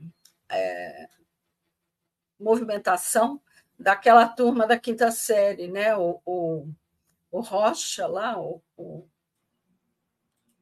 o Flávio Bolsonaro, aquele pessoal que fica. Eu hoje estou muito cansada. É o, o Eric, não. Rocha, não. O deputado. O deputado. É, você se surpreendeu com, a, com o relatório da Elisiane, no sentido de indiciamento de vários generais e do Bolsonaro? Não. O que eu vou me surpreender é se a, o Ministério Público e a PGR der andamento. Aí eu vou ficar surpresa, porque, em geral, você indicia, como foi o caso na Covid, guarda na gaveta e nada acontece, né? Então, eu vou me surpreender se ela der providências imediatas e começar a tramitar uma investigação e a comprovação desses, dessas acusações. Né? Esse relatório vai para é, interina na PGR. Estou enganado? A, a, Eliseta, sobre isso, quais, quais suas observações? Que ela pode. pode imprevisível. Imprevisível. Imprevisível. Ela pode querer é, se sustentar no cargo e, e, e ficar, né, tomando providências imediatas e é, fazendo o trabalho dela como deverá ser feito, e aí ela se cacifa para permanecer, ou ela pode simplesmente fazer como o Aras, que trancou na gaveta, é, disse ram, e a vida seguiu e nada aconteceu, ninguém foi investigado nem indiciado, e muitas coisas foram, inclusive, arquivadas. Né? Ela pode simplesmente mandar arquivar, e, e sabendo que ela não vai permanecer no cargo, com tendências bolsonaristas, ela pode fazer isso, simplesmente. Agora, ela pode também, esse pessoal é tão imprevisível, que me desculpem. Porque ela, ela tem que acionar o Ministério Público, né, para é. começar ela, a investigar. Ela pode querer agradar, né? É, é isso um que eu estou dizendo. Ela pode se cacifar para o cargo, é. É, dando providências, mandando para o Ministério Público, abrindo investigações, e aí, com esse processo em curso, ela vai ficando e o, o Lula pode decidir que ela vire a titular. Né? Eu já tenho até uma música para Eliseta, se ela fica, ela vai ficando, ela vai ficando, ela vai ficando. Eu fiquei com medo dessa rima com Eliseta, entendeu? Eu fiquei preocupada Ô, Denise, quando você disse que tinha uma música com Eliseta. Eliseta, é verdade. Rimar com Eliseta é um desafio. Não é fácil. Ô, Denise, é, o que me chamou a atenção na, na, na passagem aqui do, do, do, Marcelo Auler é que tem muitos empresários, mais de 100 do agronegócio, arrolados nesse relatório. Eu acho que esse relatório vai ajudar muito é, a, o, o, a justiça a, a, chegar nesses mandantes, que é uma coisa que eles estão tentando, né? O que, que você acha? Eu acho que esse é o aspecto novo no relatório é, o indiciamento dos generais, dos militares, era esperado, né? mesmo que eles não é, depondo e foram poupados, foram adulados né, pelo Múcio, pelo comando, pelo Arthur Lira, mil cafezinhos e visitas e tudo mais, era, era de se esperar é, que eles não fossem inquiridos. Mas já se falava muito, com muita antecedência, que eles seriam indiciados no relatório, que eles entrariam pesado contra esses militares. Contra não, no sentido de fazer justiça, né? porque todos eles entraram no artigo 288, entraram no 359L, entraram no 359M, que fala de é, conspiração, que fala de, de golpe é, sob violência e que fala de atentado ao Estado de Direito. Então, é, eu acho que o campeão aí de indiciamento, é, para muita alegria minha, foi o Silvinei Vasques. Né? Ele tem isso e uma coleção de estelionato, é, interrupção da, da, da lei da, eleitoral, né? do, do livre trânsito para eleitor e tudo mais. Eu achei isso muito bom, muito interessante. Acho que ele mereceu, porque ele tentou melar a eleição no auge, né? no dia. Então, isso foi assim. É... Interessante, bem-vindo, né? E muita gente elogiando a senadora Elisiane Gama pela coragem, ela que está aqui Sim. ao vivo apresentando ainda o relatório, nós temos as imagens é, e vamos continuar acompanhando aqui ao longo da nossa programação. Agora, você tem razão quando você destaca esses 100 financiadores, porque é, eles não só incorreram em crime contra o Estado de Direito, como provavelmente incorreram em vários crimes financeiros, em várias falcatruas financeiras, para fazer chegar esse dinheiro, entendeu? Pode ter aí lavagem de dinheiro, pode ter estelionatos mis.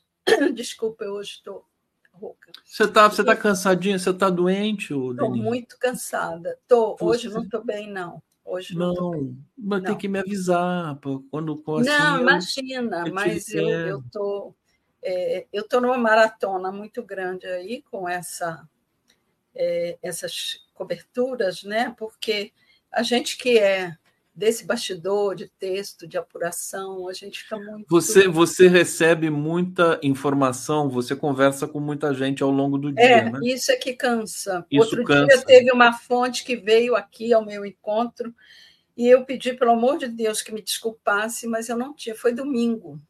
Eu não tinha condições eh, físicas e emocionais para ir ao encontro dessa pessoa, porque eu estou realmente muito cansada. São muitos telefonemas, é, muitos fora de hora, né? Teve uma, uma moça de Israel com quem eu mantive contato, que até me deu um depoimento que está num artigo, acho até que já saiu da, da, da faixa azul, é um artigo sobre as responsabilidades né, dessa invasão que vai sobrar para todo mundo, né? Essa conta vai chegar para todo mundo. E, e, é uma, uma judia que está indo para o campo de batalha como enfermeira e cedeu, quer dizer, teve que encaminhar um filho e uma filha para o exército israelense, né? E, e ela estava muito revoltada porque é, ela considera que o papel do Netanyahu foi muito nocivo a Israel nesse momento, né? que ele surfou aí nessa onda de é, autoritarismo, divergência com o judiciário e, e, e com tudo, a, a, aliançona que ele fez, ela acha que ele se, se safou nessa união momentânea que ele conseguiu em, em função desse ataque. Né? Aliás, então, eu quero quero te ouvir sobre uh, o conflito e, e, e vou, vou, te dar assim a opção de por onde entrar nesse, nesse tema, porque, por exemplo, um tema que eu sei que lhe é caro é a questão da mídia, a mídia hereditária brasileira, é, a cobertura que eles estão dando. Eles estão até fazendo uma leve inflexão agora, porque ficou um vexame muito grande. Né? Os comentários que só saíram ali jornalistas quase que fazendo apologia do genocídio. É... Pois é, mas ontem, já antecipando ao que você vai colocar, muito bem puxado aí, é, a gente precisa prestar atenção, e você é um craque em semiologia, é, é, o seguinte: ontem, apesar do discurso é, em função de dar essa guinada, dar uma melhorada na imagem, que estava muito ruim, eles foram é, no discurso dizendo não, porque tem que ajustar aqui, tem que ajustar ali, porque é, não está podendo é, fazer um, um, ataque só ao Hamas, que Israel não está dando oportunidade para a população, já morreram 3 mil crianças, já, aliás, 500 crianças em 3, 3 mil civis, agora o número já dobrou praticamente. E enquanto eles diziam isso, Conde, eles projetavam atrás dos comentaristas uma as imagens de é, casas queimadas dos israelenses. Só as imagens dos ataques do Hamas. Funerais dos, dos, das vítimas de Israel, é, hospitais recebendo os feridos de Israel. Enquanto isso, o discurso estava sendo arrumadinho aqui na frente, mas o fundo era todo pró-Israel o tempo todo, não mostrou aquela, aquele campo dizimado em que se transformou a, a, a faixa de Gaza. Né? em que é, prédios descem como uma pilha de biscoito, derretem na nossa frente da forma mais absurda, mais violenta possível. Né? Então, assim, é, faz um discurso e por trás as imagens é, é uma semiologia, um discurso subliminar, né? Exatamente. Isso aí. Eles até essas imagens eles não passam muito, mas eles até têm passado. Isso aqui é um sobrevoo, né, de drone é, do Gaza. Drone é, é a mesma força de uma bomba atômica, de uma bomba nuclear. Olha só isso aqui. Pois é, mas agora o discurso já mudou para é, os Estados Unidos como o grande pacificador, né? que está segurando o Netanyahu, que está abrindo corredor humanitário, que cabe ao grande império é, abrir corredores humanitários é, nessa discussão. E não vou me surpreender se logo mais, na votação do Conselho da ONU, nós tivermos o veto é, estadunidense. Denise, eu queria entrar justamente nesse, nesse tema com você, que é o seguinte: a posição do Brasil. Eu ontem, né, avaliando assim um pouco por cima, acho que o Brasil está sendo muito é, inteligente na ONU. Ele discutiu o texto, a resolução que vai ser votada, acho que nas próximas horas.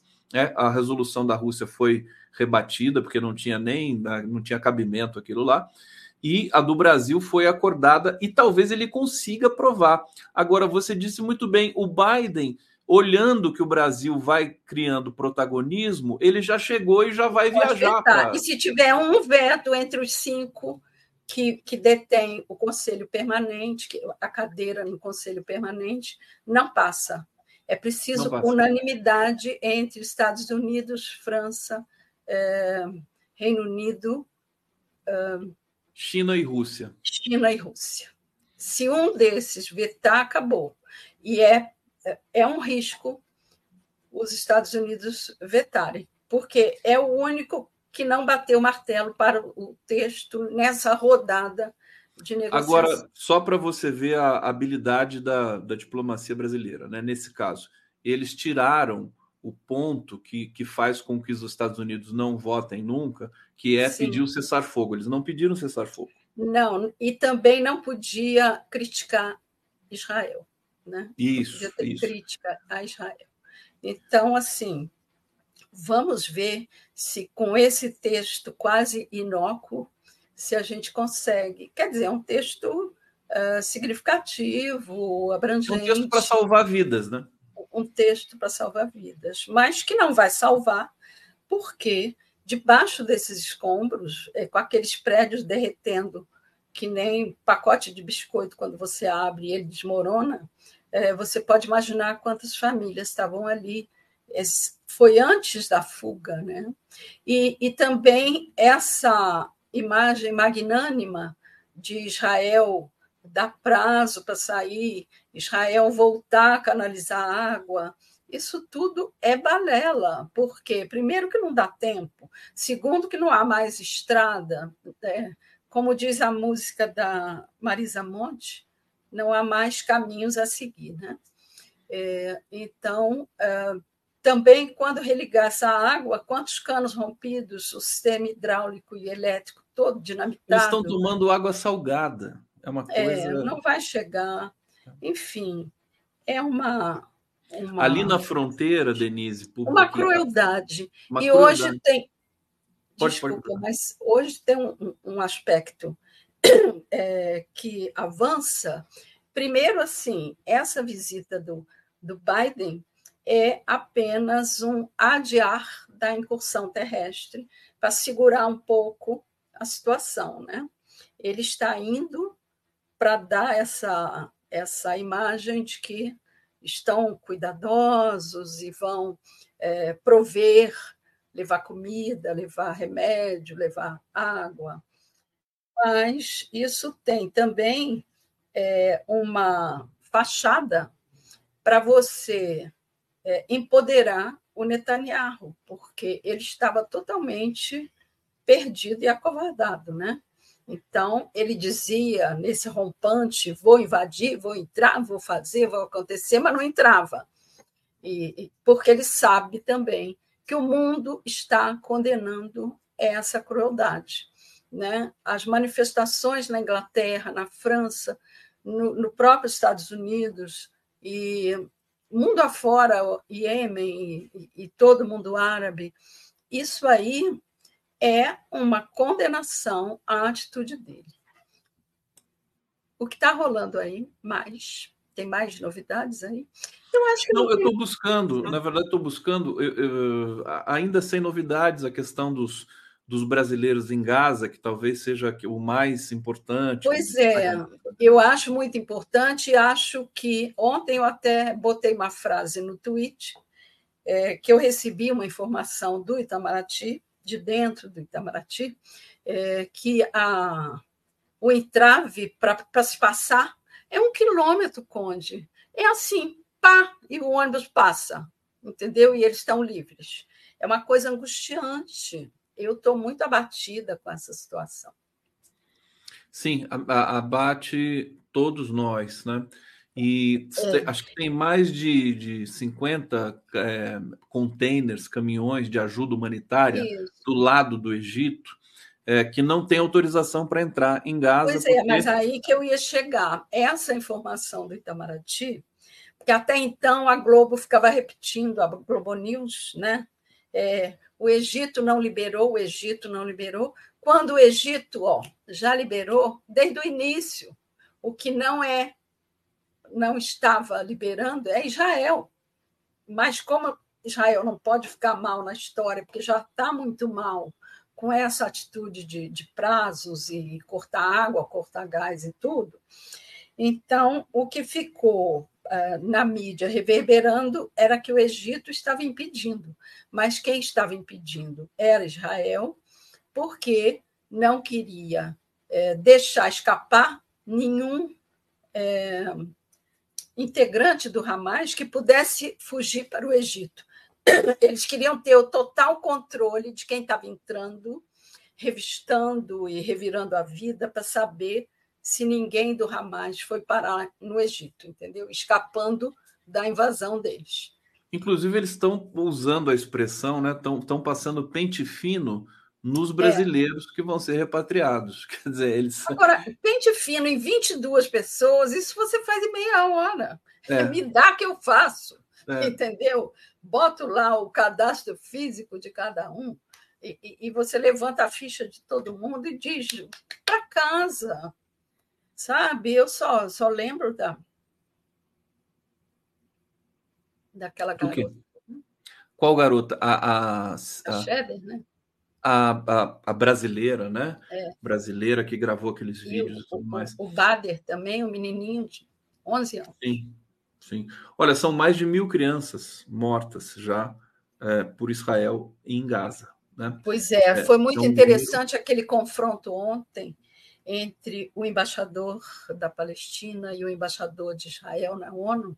O discurso deles foi muito significativo, foi histórico, foi um embate era a verdade contra a versão, né? Era ali uma. Quer dizer, verdade que eu digo. É, mas, dor, mas as, as, as, as grades ideológicas elas bloqueiam o entendimento. Um é. não entende o outro, o outro não entende um. Né? Não, aquele é, o, o, representante da, da, da Palestina ele trouxe a dor em estado bruto, né? E, e o, o de Israel, um discurso bélico e inarredável do ataque, né? Então ficou muito flagrante para o mundo é, como é que está essa situação e como ela deve ser lida, né? Denise, comportamento do, do, do governo brasileiro, o que, que, você tem achado? O que, que você achou dos resgates, é, da repatriação? Mais de mil pessoas repatriadas em uma semana eu acho irretocável do, do, do, do, ponto de vista de que é nosso, tem que trazer para casa. Né? Agora, todos aqueles que estavam lá, a grande maioria desses que embarcaram nos voos grandes, né? É, eles tinham condições de voltar pelas próprias pernas, no sentido de que tinha dinheiro para pagar. Né? E vi, vieram todos com a famigerada camisa amarelinha. Né? E, e, e, também desceram agradecendo ao prefeito Sorocaba, agradecendo ao deputado Áureo, e, e totalmente é, sem. Poucos foram os que reconheceram o protagonismo do Lula e, enfim, é, do governo brasileiro. Né? O e a gente sabe que o Lula cuidou pessoalmente disso. Né? A gente sabe que o Lula cuidou pessoalmente, mas Ai, meu Deus, já vai a Pimenta brigar comigo. Desculpa, Pimenta, desculpa. Mas é, a comunicação no início trazia no terceiro parágrafo que o Lula estava à frente da negociação. O primeiro parágrafo era viva o Múcio e viva as Forças Armadas, a FAB. Né? Quando a gente sabe muito bem que é, a ordem para cuidar disso não é do Múcio. É, mas isso eu acho que é, é parte é do, do próprio parte do próprio Lula. Eu tenho certeza que ele está feliz e a FAB mesmo. É uma força, uma força, é. uma das forças que servem ao Estado e, portanto, enquanto houver um governo, qualquer que seja ele, qualquer ordem emitida do presidente da República é para ser cumprida e não para ser alardeada como uma iniciativa própria que não foi da FAB, foi do presidente Lula. Presidente Lula, estamos com saudade do presidente Lula, viu? Daqui a pouco ele volta, né? Tá ali, tá operando, é. tá trabalhando. Talvez muito. fosse o caso, é, não sei, vou dar um pitaco aqui, é, de, de o Lula já com um óculos escuro ou um óculos comum. Não, ele já está já tá perfeito. É já gravar médicos... um pronunciamento em rede nacional fazendo um balanço desse Isso. resgate e da situação dos brasileiros lá. Talvez hoje, depois do voto do Conselho da ONU, fosse um bom momento para ele vir a público fazer esse balanço, não só da posição do Brasil frente a tudo isso, é, como também fazer um balanço e um anúncio do que foi feito desse resgate. Lamentar, por exemplo, a morte da Celeste hoje, aquela jovem, Agora, o que deixa a gente muito triste é que é tanta criança, tanto jovem, talentoso, bonito, saudável, que você vê nessas fotos, que realmente deixa a gente muito chocado. Deixa a gente baqueado. Denise Assis, brigadíssimo pela presença. Um beijo grande. Descanse. Semana que vem estaremos juntos mais uma vez. Sim, até lá.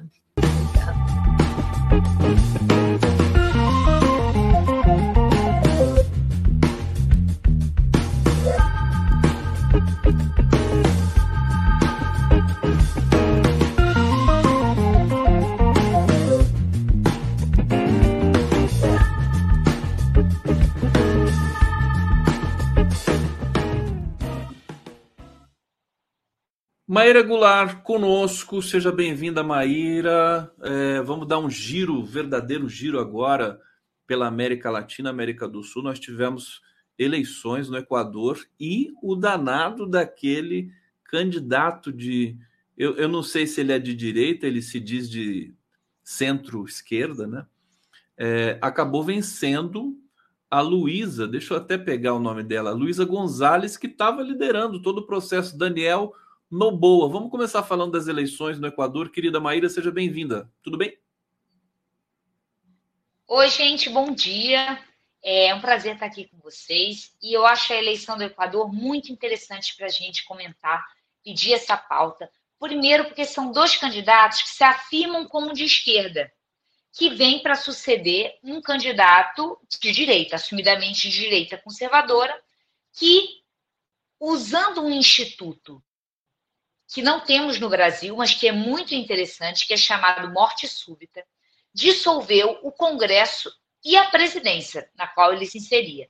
Esse instituto é muito interessante, principalmente para situações em que você tem um legislativo muito fragmentado, como é o nosso caso, e um presidente que, portanto, é sempre minoritário diante desse legislativo. O partido do presidente dificilmente tem maioria quando o legislativo é muito fragmentado.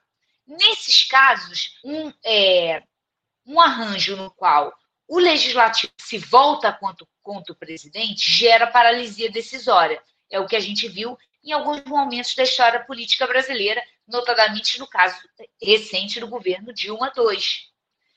Uma paralisia decisória que depois se reverte em uma situação de impeachment, mas que antes disso, é, e isso a gente viu no governo Bolsonaro, pode colocar o chefe do executivo como refém de lideranças do legislativo, que ficam chantageando colocar ou não processos de impeachment para avançar.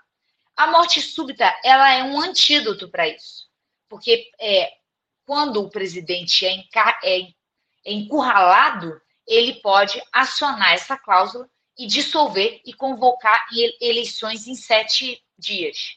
Ou seja, ele pode chegar para o Arthur Lira e falar: Arthur Lira, você vai me pressionar mesmo com essa coisa de impeachment ou sei lá com o quê? Vamos dissolver o Congresso, dissolver a presidência, inclusive. Esse é um dos motivos pelos quais eu queria falar um pouco disso, porque é para a gente discutir como que engenharias institucionais podem criar soluções que eu não estou recomendando, nem dizendo que é o caso, mas que são interessantes também para o caso brasileiro, para ajudar a gente a entender que essa situação do presidente, muitas vezes refém do legislativo, pode ter soluções institucionais. Deixa eu só fazer um. Acho que você está no meio da explicação ainda, mas um parêntese aqui. Você acha que o Brasil, que, que esse instrumento seria bom para o Brasil, morte súbita? Esse não necessariamente, porque de fato ele é um instrumento que amplia a instabilidade política. Uma vez que a recorrência de eleições, é, eleições são sempre períodos turbulentos, né? E custosos, são caros. Eleição é cara. Vale a pena o valor? Claro, mas a gente pode é, torná-las né, mais seriadas temporalmente. Não, o que eu estou dizendo é que é interessante pensar em soluções institucionais específicas para um caso de legislativo muito fragmentado. Uma delas a gente já está em curso, que é a cláusula de barreira, que já está fazendo efeito, reduzindo a fragmentação. Mas é possível pensar em outras medidas que aumentem a prerrogativa do executivo para que ele tenha mais poder de barganha em face do legislativo. Sobre a perspectiva desse presidente, agora que ninguém conhece a, a rigor, né, que é o Daniel Nodoa, Nodoa, no Equador, eles foram votar com colete à prova de balas, tinha um processo de violência muito grande, ainda tem no Equador. Temos boas perspectivas, a gente sabe que o Lula já telefonou para o Nodoa, é, parabenizando, enfim, como deve ser, né? O é, que, que você acha? O que, que, que aguarda o Equador? Embora seja uma eleição entre dois candidatos que se afirmam como de esquerda, eles são muito diferentes.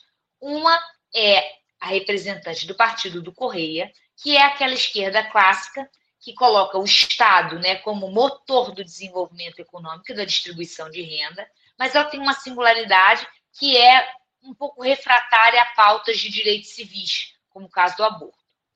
O Novoa, que é membro da oligarquia de uma fina flor oligárquica equatorenha, né? O pai dele é um bilionário, ele é um bilionário. São elites políticas tradicionais com ampla participação na trajetória política recente do Equador. Porém, ele se coloca como de esquerda para se diferenciar, né, se diferenciando do ex-presidente, que se apresentava como de direita, mas com essa inflexão de, de direitos civis. Né? Ele tem uma pauta tolerante em relação a casamento homossexual, homoafetivo, é, aborto. Porém, isso é muito pouco, gente, para chamar ele de esquerda. Se a gente for olhar a agenda deles, principalmente é, a agenda dele orbita em dois polos. Né? Primeiro, o punitivismo, tendo em vista essa situação que você comentou de insegurança crônica, que afeta, inclusive, as elites políticas, mas afeta sobretudo a população.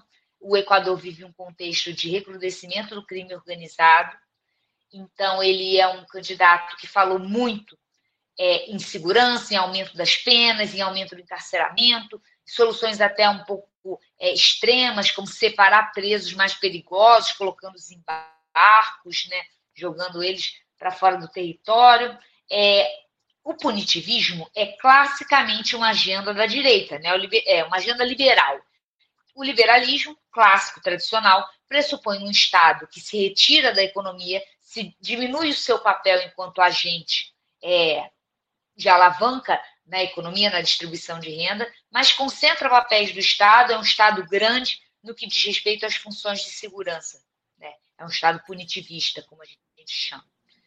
E a segunda agenda dele, que é a agenda propriamente econômica, é inequivocamente liberal redução de tributos e fortalecimento da, do que ele chama de responsabilidade social das empresas, que é o velho e bom princípio da subsidiariedade, transferências de responsabilidade do poder público, do Estado, para atores da sociedade civil, agenda clássica do liberalismo. Então, chamá-lo de esquerda é um wishful thinking. Eu entendo por que, que ele está se chamando como de esquerda. Porque o Laço é, é, invocou a morte súbita porque ele não tinha maioria no parlamento. A direita que o elegeu não é capaz, não foi capaz de sustentá-lo ao longo do mandato. E agora o Rafael Novoa, ele quer amealhar votos da direita e da esquerda no parlamento. Olha que raio-x fantástico do, do Equador. Que você, você acompanha bem o Equador, hein, Maíra? Tem alguma. Alguma... Foi-se o tempo. Na minha época, do, na minha vida passada de doutoranda, eu estudava constituições bolivarianas. Então, eu tenho um apego por esses países que outrora me fizeram crer numa esquerda diferente. Agora, Até eu me convencer que a esquerda só. é o que a gente tem mesmo. Calma que eu já vou falar da Argentina com você, não está no nosso roteiro, mas eu quero te ouvir rapidinho sobre a Argentina, porque tem eleições nesse final de semana, né? Argentina. Agora, é, parece que ficou, trocou seis por meia dúzia o Equador, né? Que sai o, o laço naquela crise e entra o Nodoa, que, que me parece que está muito próximo ali dessa pauta liberalizante do antigo presidente, né? Quer dizer, o povo equatoriano foi, foi é, tungado nessa história toda, na minha visão superficial aqui. Você, acha que é abusiva, não? O que você acha? Não gosto, vou já discordar, não gosto dessas visões que infantilizam as pessoas. Eu acho que as pessoas sabem muito bem quem elas estão votando e votaram o que quiseram. Às vezes ele é. tem algo, ele é casado com uma mulher belíssima, ele é um homem bonito, ele pode estar entregando outras coisas, ele pode, ele pode se comunicar bem, ele parece se comunicar bem, tem uma linguagem talvez mais moderna, e é isso. Pelo menos ele não encampa esse elemento conservador que a direita no Brasil e em outros países às vezes ganha, tem ganhado esse assento, sobretudo nessa segunda década do século XX. E aí eu puxo o gancho para a Argentina. Esse assento conservador não é determinante na extrema direita, no caso do Milley na Argentina. Ele, ele é uma direita inequívoca, se afirma como tal, tem uma pauta econômica neoliberal radical, que inclui dolarização da economia, diminuição de ministérios, é aquela pauta de redução das capacidades estatais, é, crítica do papel do Estado como alavanca econômica, crítica das elites políticas tradicionais, ele se coloca como um outsider, mas diferentemente do que aconteceu no caso do Bolsonaro, que era muito, mas muito mais ambíguo em termos econômicos. A gente sempre conversa sobre isso. É, a pauta liberal do Bolsonaro, ela veio no apagar das luzes, já quase em 2000, começa ali em 2015, 2014, mas ela vem é mesmo com o encontro com Paulo Guedes, a partir do momento que eles selam as mãos em 2017. É uma pauta recente, frágil no discurso de Bolsonaro, foi a primeira a ser rifada quando foi chegando perto da eleição. O que, que ele fez? Rifa essa coisa de liberalismo, vamos injetar dinheiro na sociedade. Não é transferência de renda, PEC dos caminhoneiros, do gás, do não sei o quê, Auxílio Brasil, vamos botar dinheiro. O Milley ele tem mais coerência em termos é, de discurso econômico, é um discurso que se apresenta muito radical na economia, porém não tem esse acento conservador no tocante aos direitos civis. Tá aí uma leitura muito interessante da Maíra, que eu não tinha visto ainda, que é diferenciar, por exemplo, no DOA, que acabou de ganhar as eleições no Equador, do Milei, que pode até ganhar as eleições da Argentina, mas está em segundo lugar. Deixa eu só dar os dados para vocês aqui. A última pesquisa na Argentina está é, tá dando o Massa, que é o ministro da Economia do, uh, um, do atual presidente, né? Com 30,9% dos votos, o Milley em segundo com 26,5% e a Burrich com 24,4%. Não deixa de ser é, um momento eletrizante, até porque a gente tem de, de entender o seguinte: tomara que a pesquisa da Argentina não estejam sofrendo do mesmo mal que os institutos brasileiros, que deram, deram atestaram um, um, um resultado, né? É, e, e, acabou sendo outra coisa, né? Em São Paulo, né? Em São Paulo, o, o como é que é o nome do governador de São Paulo? Está me dando vários brancos aqui, porque são muitos temas hoje. Tarcísio. Tarcísio de Freitas, né? Ele, no, no, no primeiro turno, ele estava, acho que em terceiro lugar, alguma coisa assim, acabou vencendo no primeiro turno. Maíra, vamos para a pesquisa que você trouxe aqui para gente Paraná Pesquisa. É um instituto não muito bom, gente, mas pesquisa é igual filme de ficção científica. Quem gosta, por exemplo, eu adoro Star Trek. Mesmo que seja um filme bosta do Star Trek, é o melhor Star Trek daquele ano. Missão Impossível, é o melhor Missão Impossível daquele ano, mesmo que seja ruim. Essa é a melhor pesquisa que saiu até agora nessa semana, porque é a única. Mas é um instituto meio estranho. Na eleição para presidente, ela dava o Bolsonaro ganhando assim primeiro turno. Uma coisa maluca. Pois é, fala pra gente o que, que você destaca aqui dessa pesquisa, uh, Maíra. Olha, eu achei essa pesquisa muito interessante porque ela testa as candidaturas de Tarcísio, Zema e Ratinho Júnior. E o que eu acho importante destacar é que Lula ganha em todos os cenários, contra todos eles. Eles depois vão destacando um a um, mas no cenário geral a gente vê aqui, né? Volta para outra tela. É, pode ser essa também. Como que os outros candidatos, né, na espontânea, que é aquele que você não apresenta para o entrevistado os nomes. A gente tem Lula, Bolsonaro, o não sabe altíssimo, o nulo alto, Lula disparado na frente, com um pouco mais da metade dos, das intenções de voto Bolsonaro, e o resto é, o relegado à mais nessa, profunda nessa insignificância.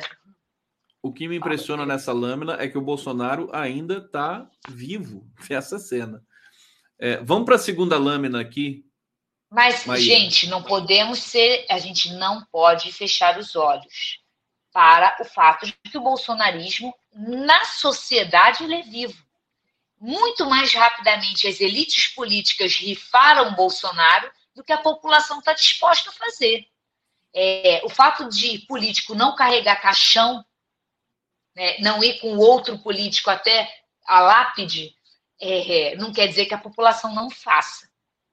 Então, Bolsonaro continua, assim, sendo o grande líder do antipetismo, aquele que é capaz de fazer o que nenhum outro antipetista fez, que é amealhar os votos das classes populares. O antipetismo, como a gente sempre conversa, daquela minha pesquisa, que eu analiso as intenções de voto é, dos candidatos desde 2006, o antipetismo, o candidato alternativo ao PT, sempre foi mais bem votado nas elites, mas não nas classes populares. Bolsonaro ele inova na linguagem através desse uso de um linguajar religioso, de símbolos mais populares, e ele consegue penetrar nas camadas populares. É isso que torna ele alguém com densidade eleitoral muito distinta dos outros. Por isso que o resto fica aí, ó, na insignificância fica na insignificância, o que já vinha acontecendo antes. O Silvio Valente está chamando a atenção aqui. Bolsonaro está inelegível, pô. Eu também diria isso para parar na pesquisa, mas é que ela precisa pesquisar porque é o campo, né?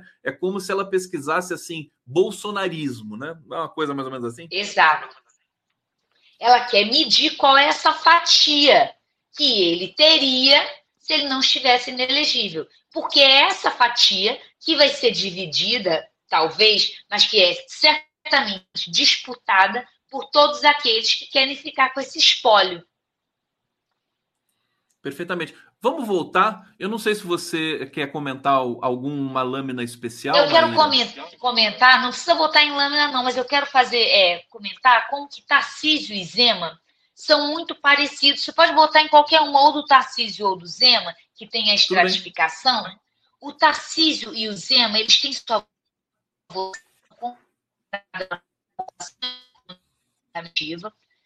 em homens com ensino superior e do Sudeste, que difere muito, discrepa do Lula, né? que tem, é muito mais bem votado em mulheres, em pessoas mais jovens ou mais idosas, com ensino é, fundamental e do Nordeste, e que não são da PEA, da população economicamente ativa. O que mostra ainda que permanece um pouco que a gente via com o bolsonarismo, né?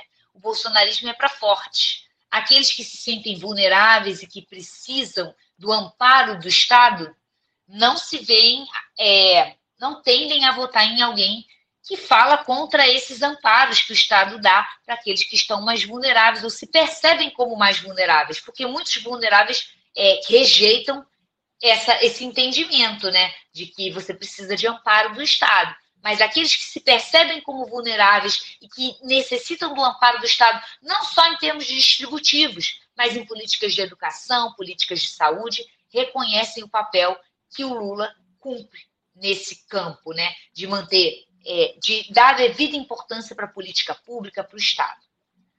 Tendo isso dito, né, traçando esse perfil do que seria o campo da esquerda, capitaneado pelo Lula, e o campo do bolsonarismo, que tem essa inflexão, que é um discurso do mais forte para o mais forte, contra o Estado, não vamos deixar, é, como é que eles falam?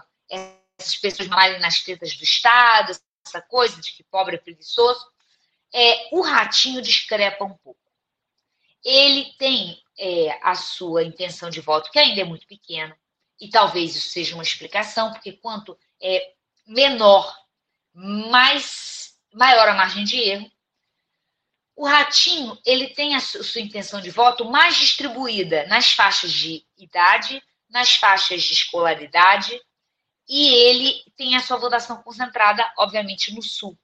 Então, ele talvez, talvez, isso é muito um balão de ensaio, uma pesquisa pouco confiável, com muito poucos votos, para a gente ter uma margem é, de erro calibrada, mas o Ratinho poderia, poderia, tem indícios, ser um candidato mais viável para atrair votos nas camadas populares. Esse voto que Tarcísio e Zema não estão conseguindo captar. E talvez, para chegar no final, isso explique a aposta do Kassab nele. Essa semana, o presidente do PSD, um partido importante, um grande líder político brasileiro, Gilberto Kassab, falou que o PSD vai ter candidato em 2026 e que ele pensa no Ratinho Júnior. Agora, o Kassab se entende bem com o presidente Lula, né? Inclusive fez movimentações nesse sentido. É, ele pode estar demarcando realmente o território. Aliás, os, os, políticos podem se dar bem com Lula e quererem também a, o seu protagonismo. Né? Pode só estar só lançando um balão de ensaio para cobrar mais ministério no final, que foi o que ele fez, é. né? Ele demorou para apoiar o Lula para pedir mais ministério no final. O que é válido, política é isso Claro, mesmo. faz parte, não. O Kassab faz a política daquela moda antiga que, que, que o Lula conhece muito bem, que a esquerda também conhece. Maíra, é, para terminar, a gente está chegando aqui no finalzinho, eu queria que você comentasse o relatório da CPI que a Elisiane Gama está apresentando nesse momento, a senadora Elisiane Gama, e, e que a gente já sabe que tem aí vários generais que estão indiciados, o próprio Bolsonaro, é, a gente já sabe também, o Marcelo Waller teve aqui dando esse flash né, de Brasília, é, que a oposição vai fazer um contra-relatório, indiciando inclusive o Lula. O que, você acha desse, desse processo? Eu, é, são ali, estão arrolados ali mais de 100 empresários do agronegócio que, que ajudaram a financiar é, o 8 de janeiro. Fala um pouquinho para gente. Acho interessante essa responsabilização civil-militar, né? a gente vê como que a elite civil, elite econômica civil, ela está sempre disposta a estar tá contra a democracia, a quando ela se vê descontente com a decisão da soberania popular, ela é pouco entendedora dos valores da democracia. Democracia é isso mesmo quando a gente perde, a gente é, respeita a, a vitória do outro, porque a gente acha que pode ganhar depois, né?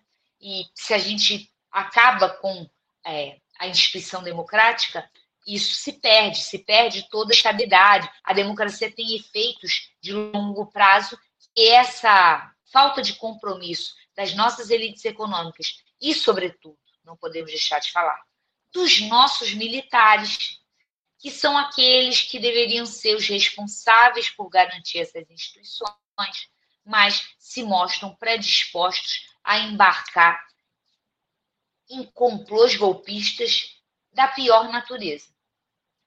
Então, eu acho muito triste. A gente ter o um indiciamento de oito generais e dois ex-comandantes do Exército, a gente ter é, um relatório que indica que as Forças Armadas foram coniventes e lenientes, a gente ter seis dos 16 integrantes do alto comando do Exército envolvidos nessas iniciativas golpistas. Então, é, eu vejo com muito pesar. E acho, infelizmente, que a CPI ela serve muito para é, retroalimentar as bolhas, propõe poucos elementos de diálogo. Eu acho que, por um lado, é muito importante importante responsabilizar criminalmente pessoas que estão dispostas a vulnerabilizar as instituições democráticas. Isso é importante. Por outro lado, eu acho que a CPI ela acirra a polarização e tem poucos efeitos em termos de contaminar uma bolha com os conteúdos da outra. Que é o que a gente tem que fazer, né? Aumentar as pontes de diálogo entre esses dois mundos.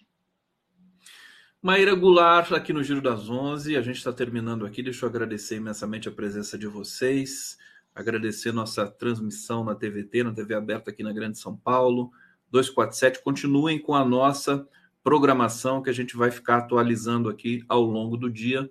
É, todas as questões referentes ao conflito em Gaza é, e a outras questões também é, sobre o relatório da CPI que está sendo agora apresentado em Brasília. Maíra, obrigado, viu? Super boa semana para você. Boa semana a todos, que vocês tenham uma, uma semana de paz. Entrem lá na nossa página do Lapicom, curtem o nosso trabalho. Vai ser legal, gente. Até a próxima. Beijo. Viva o Lapicom. Valeu!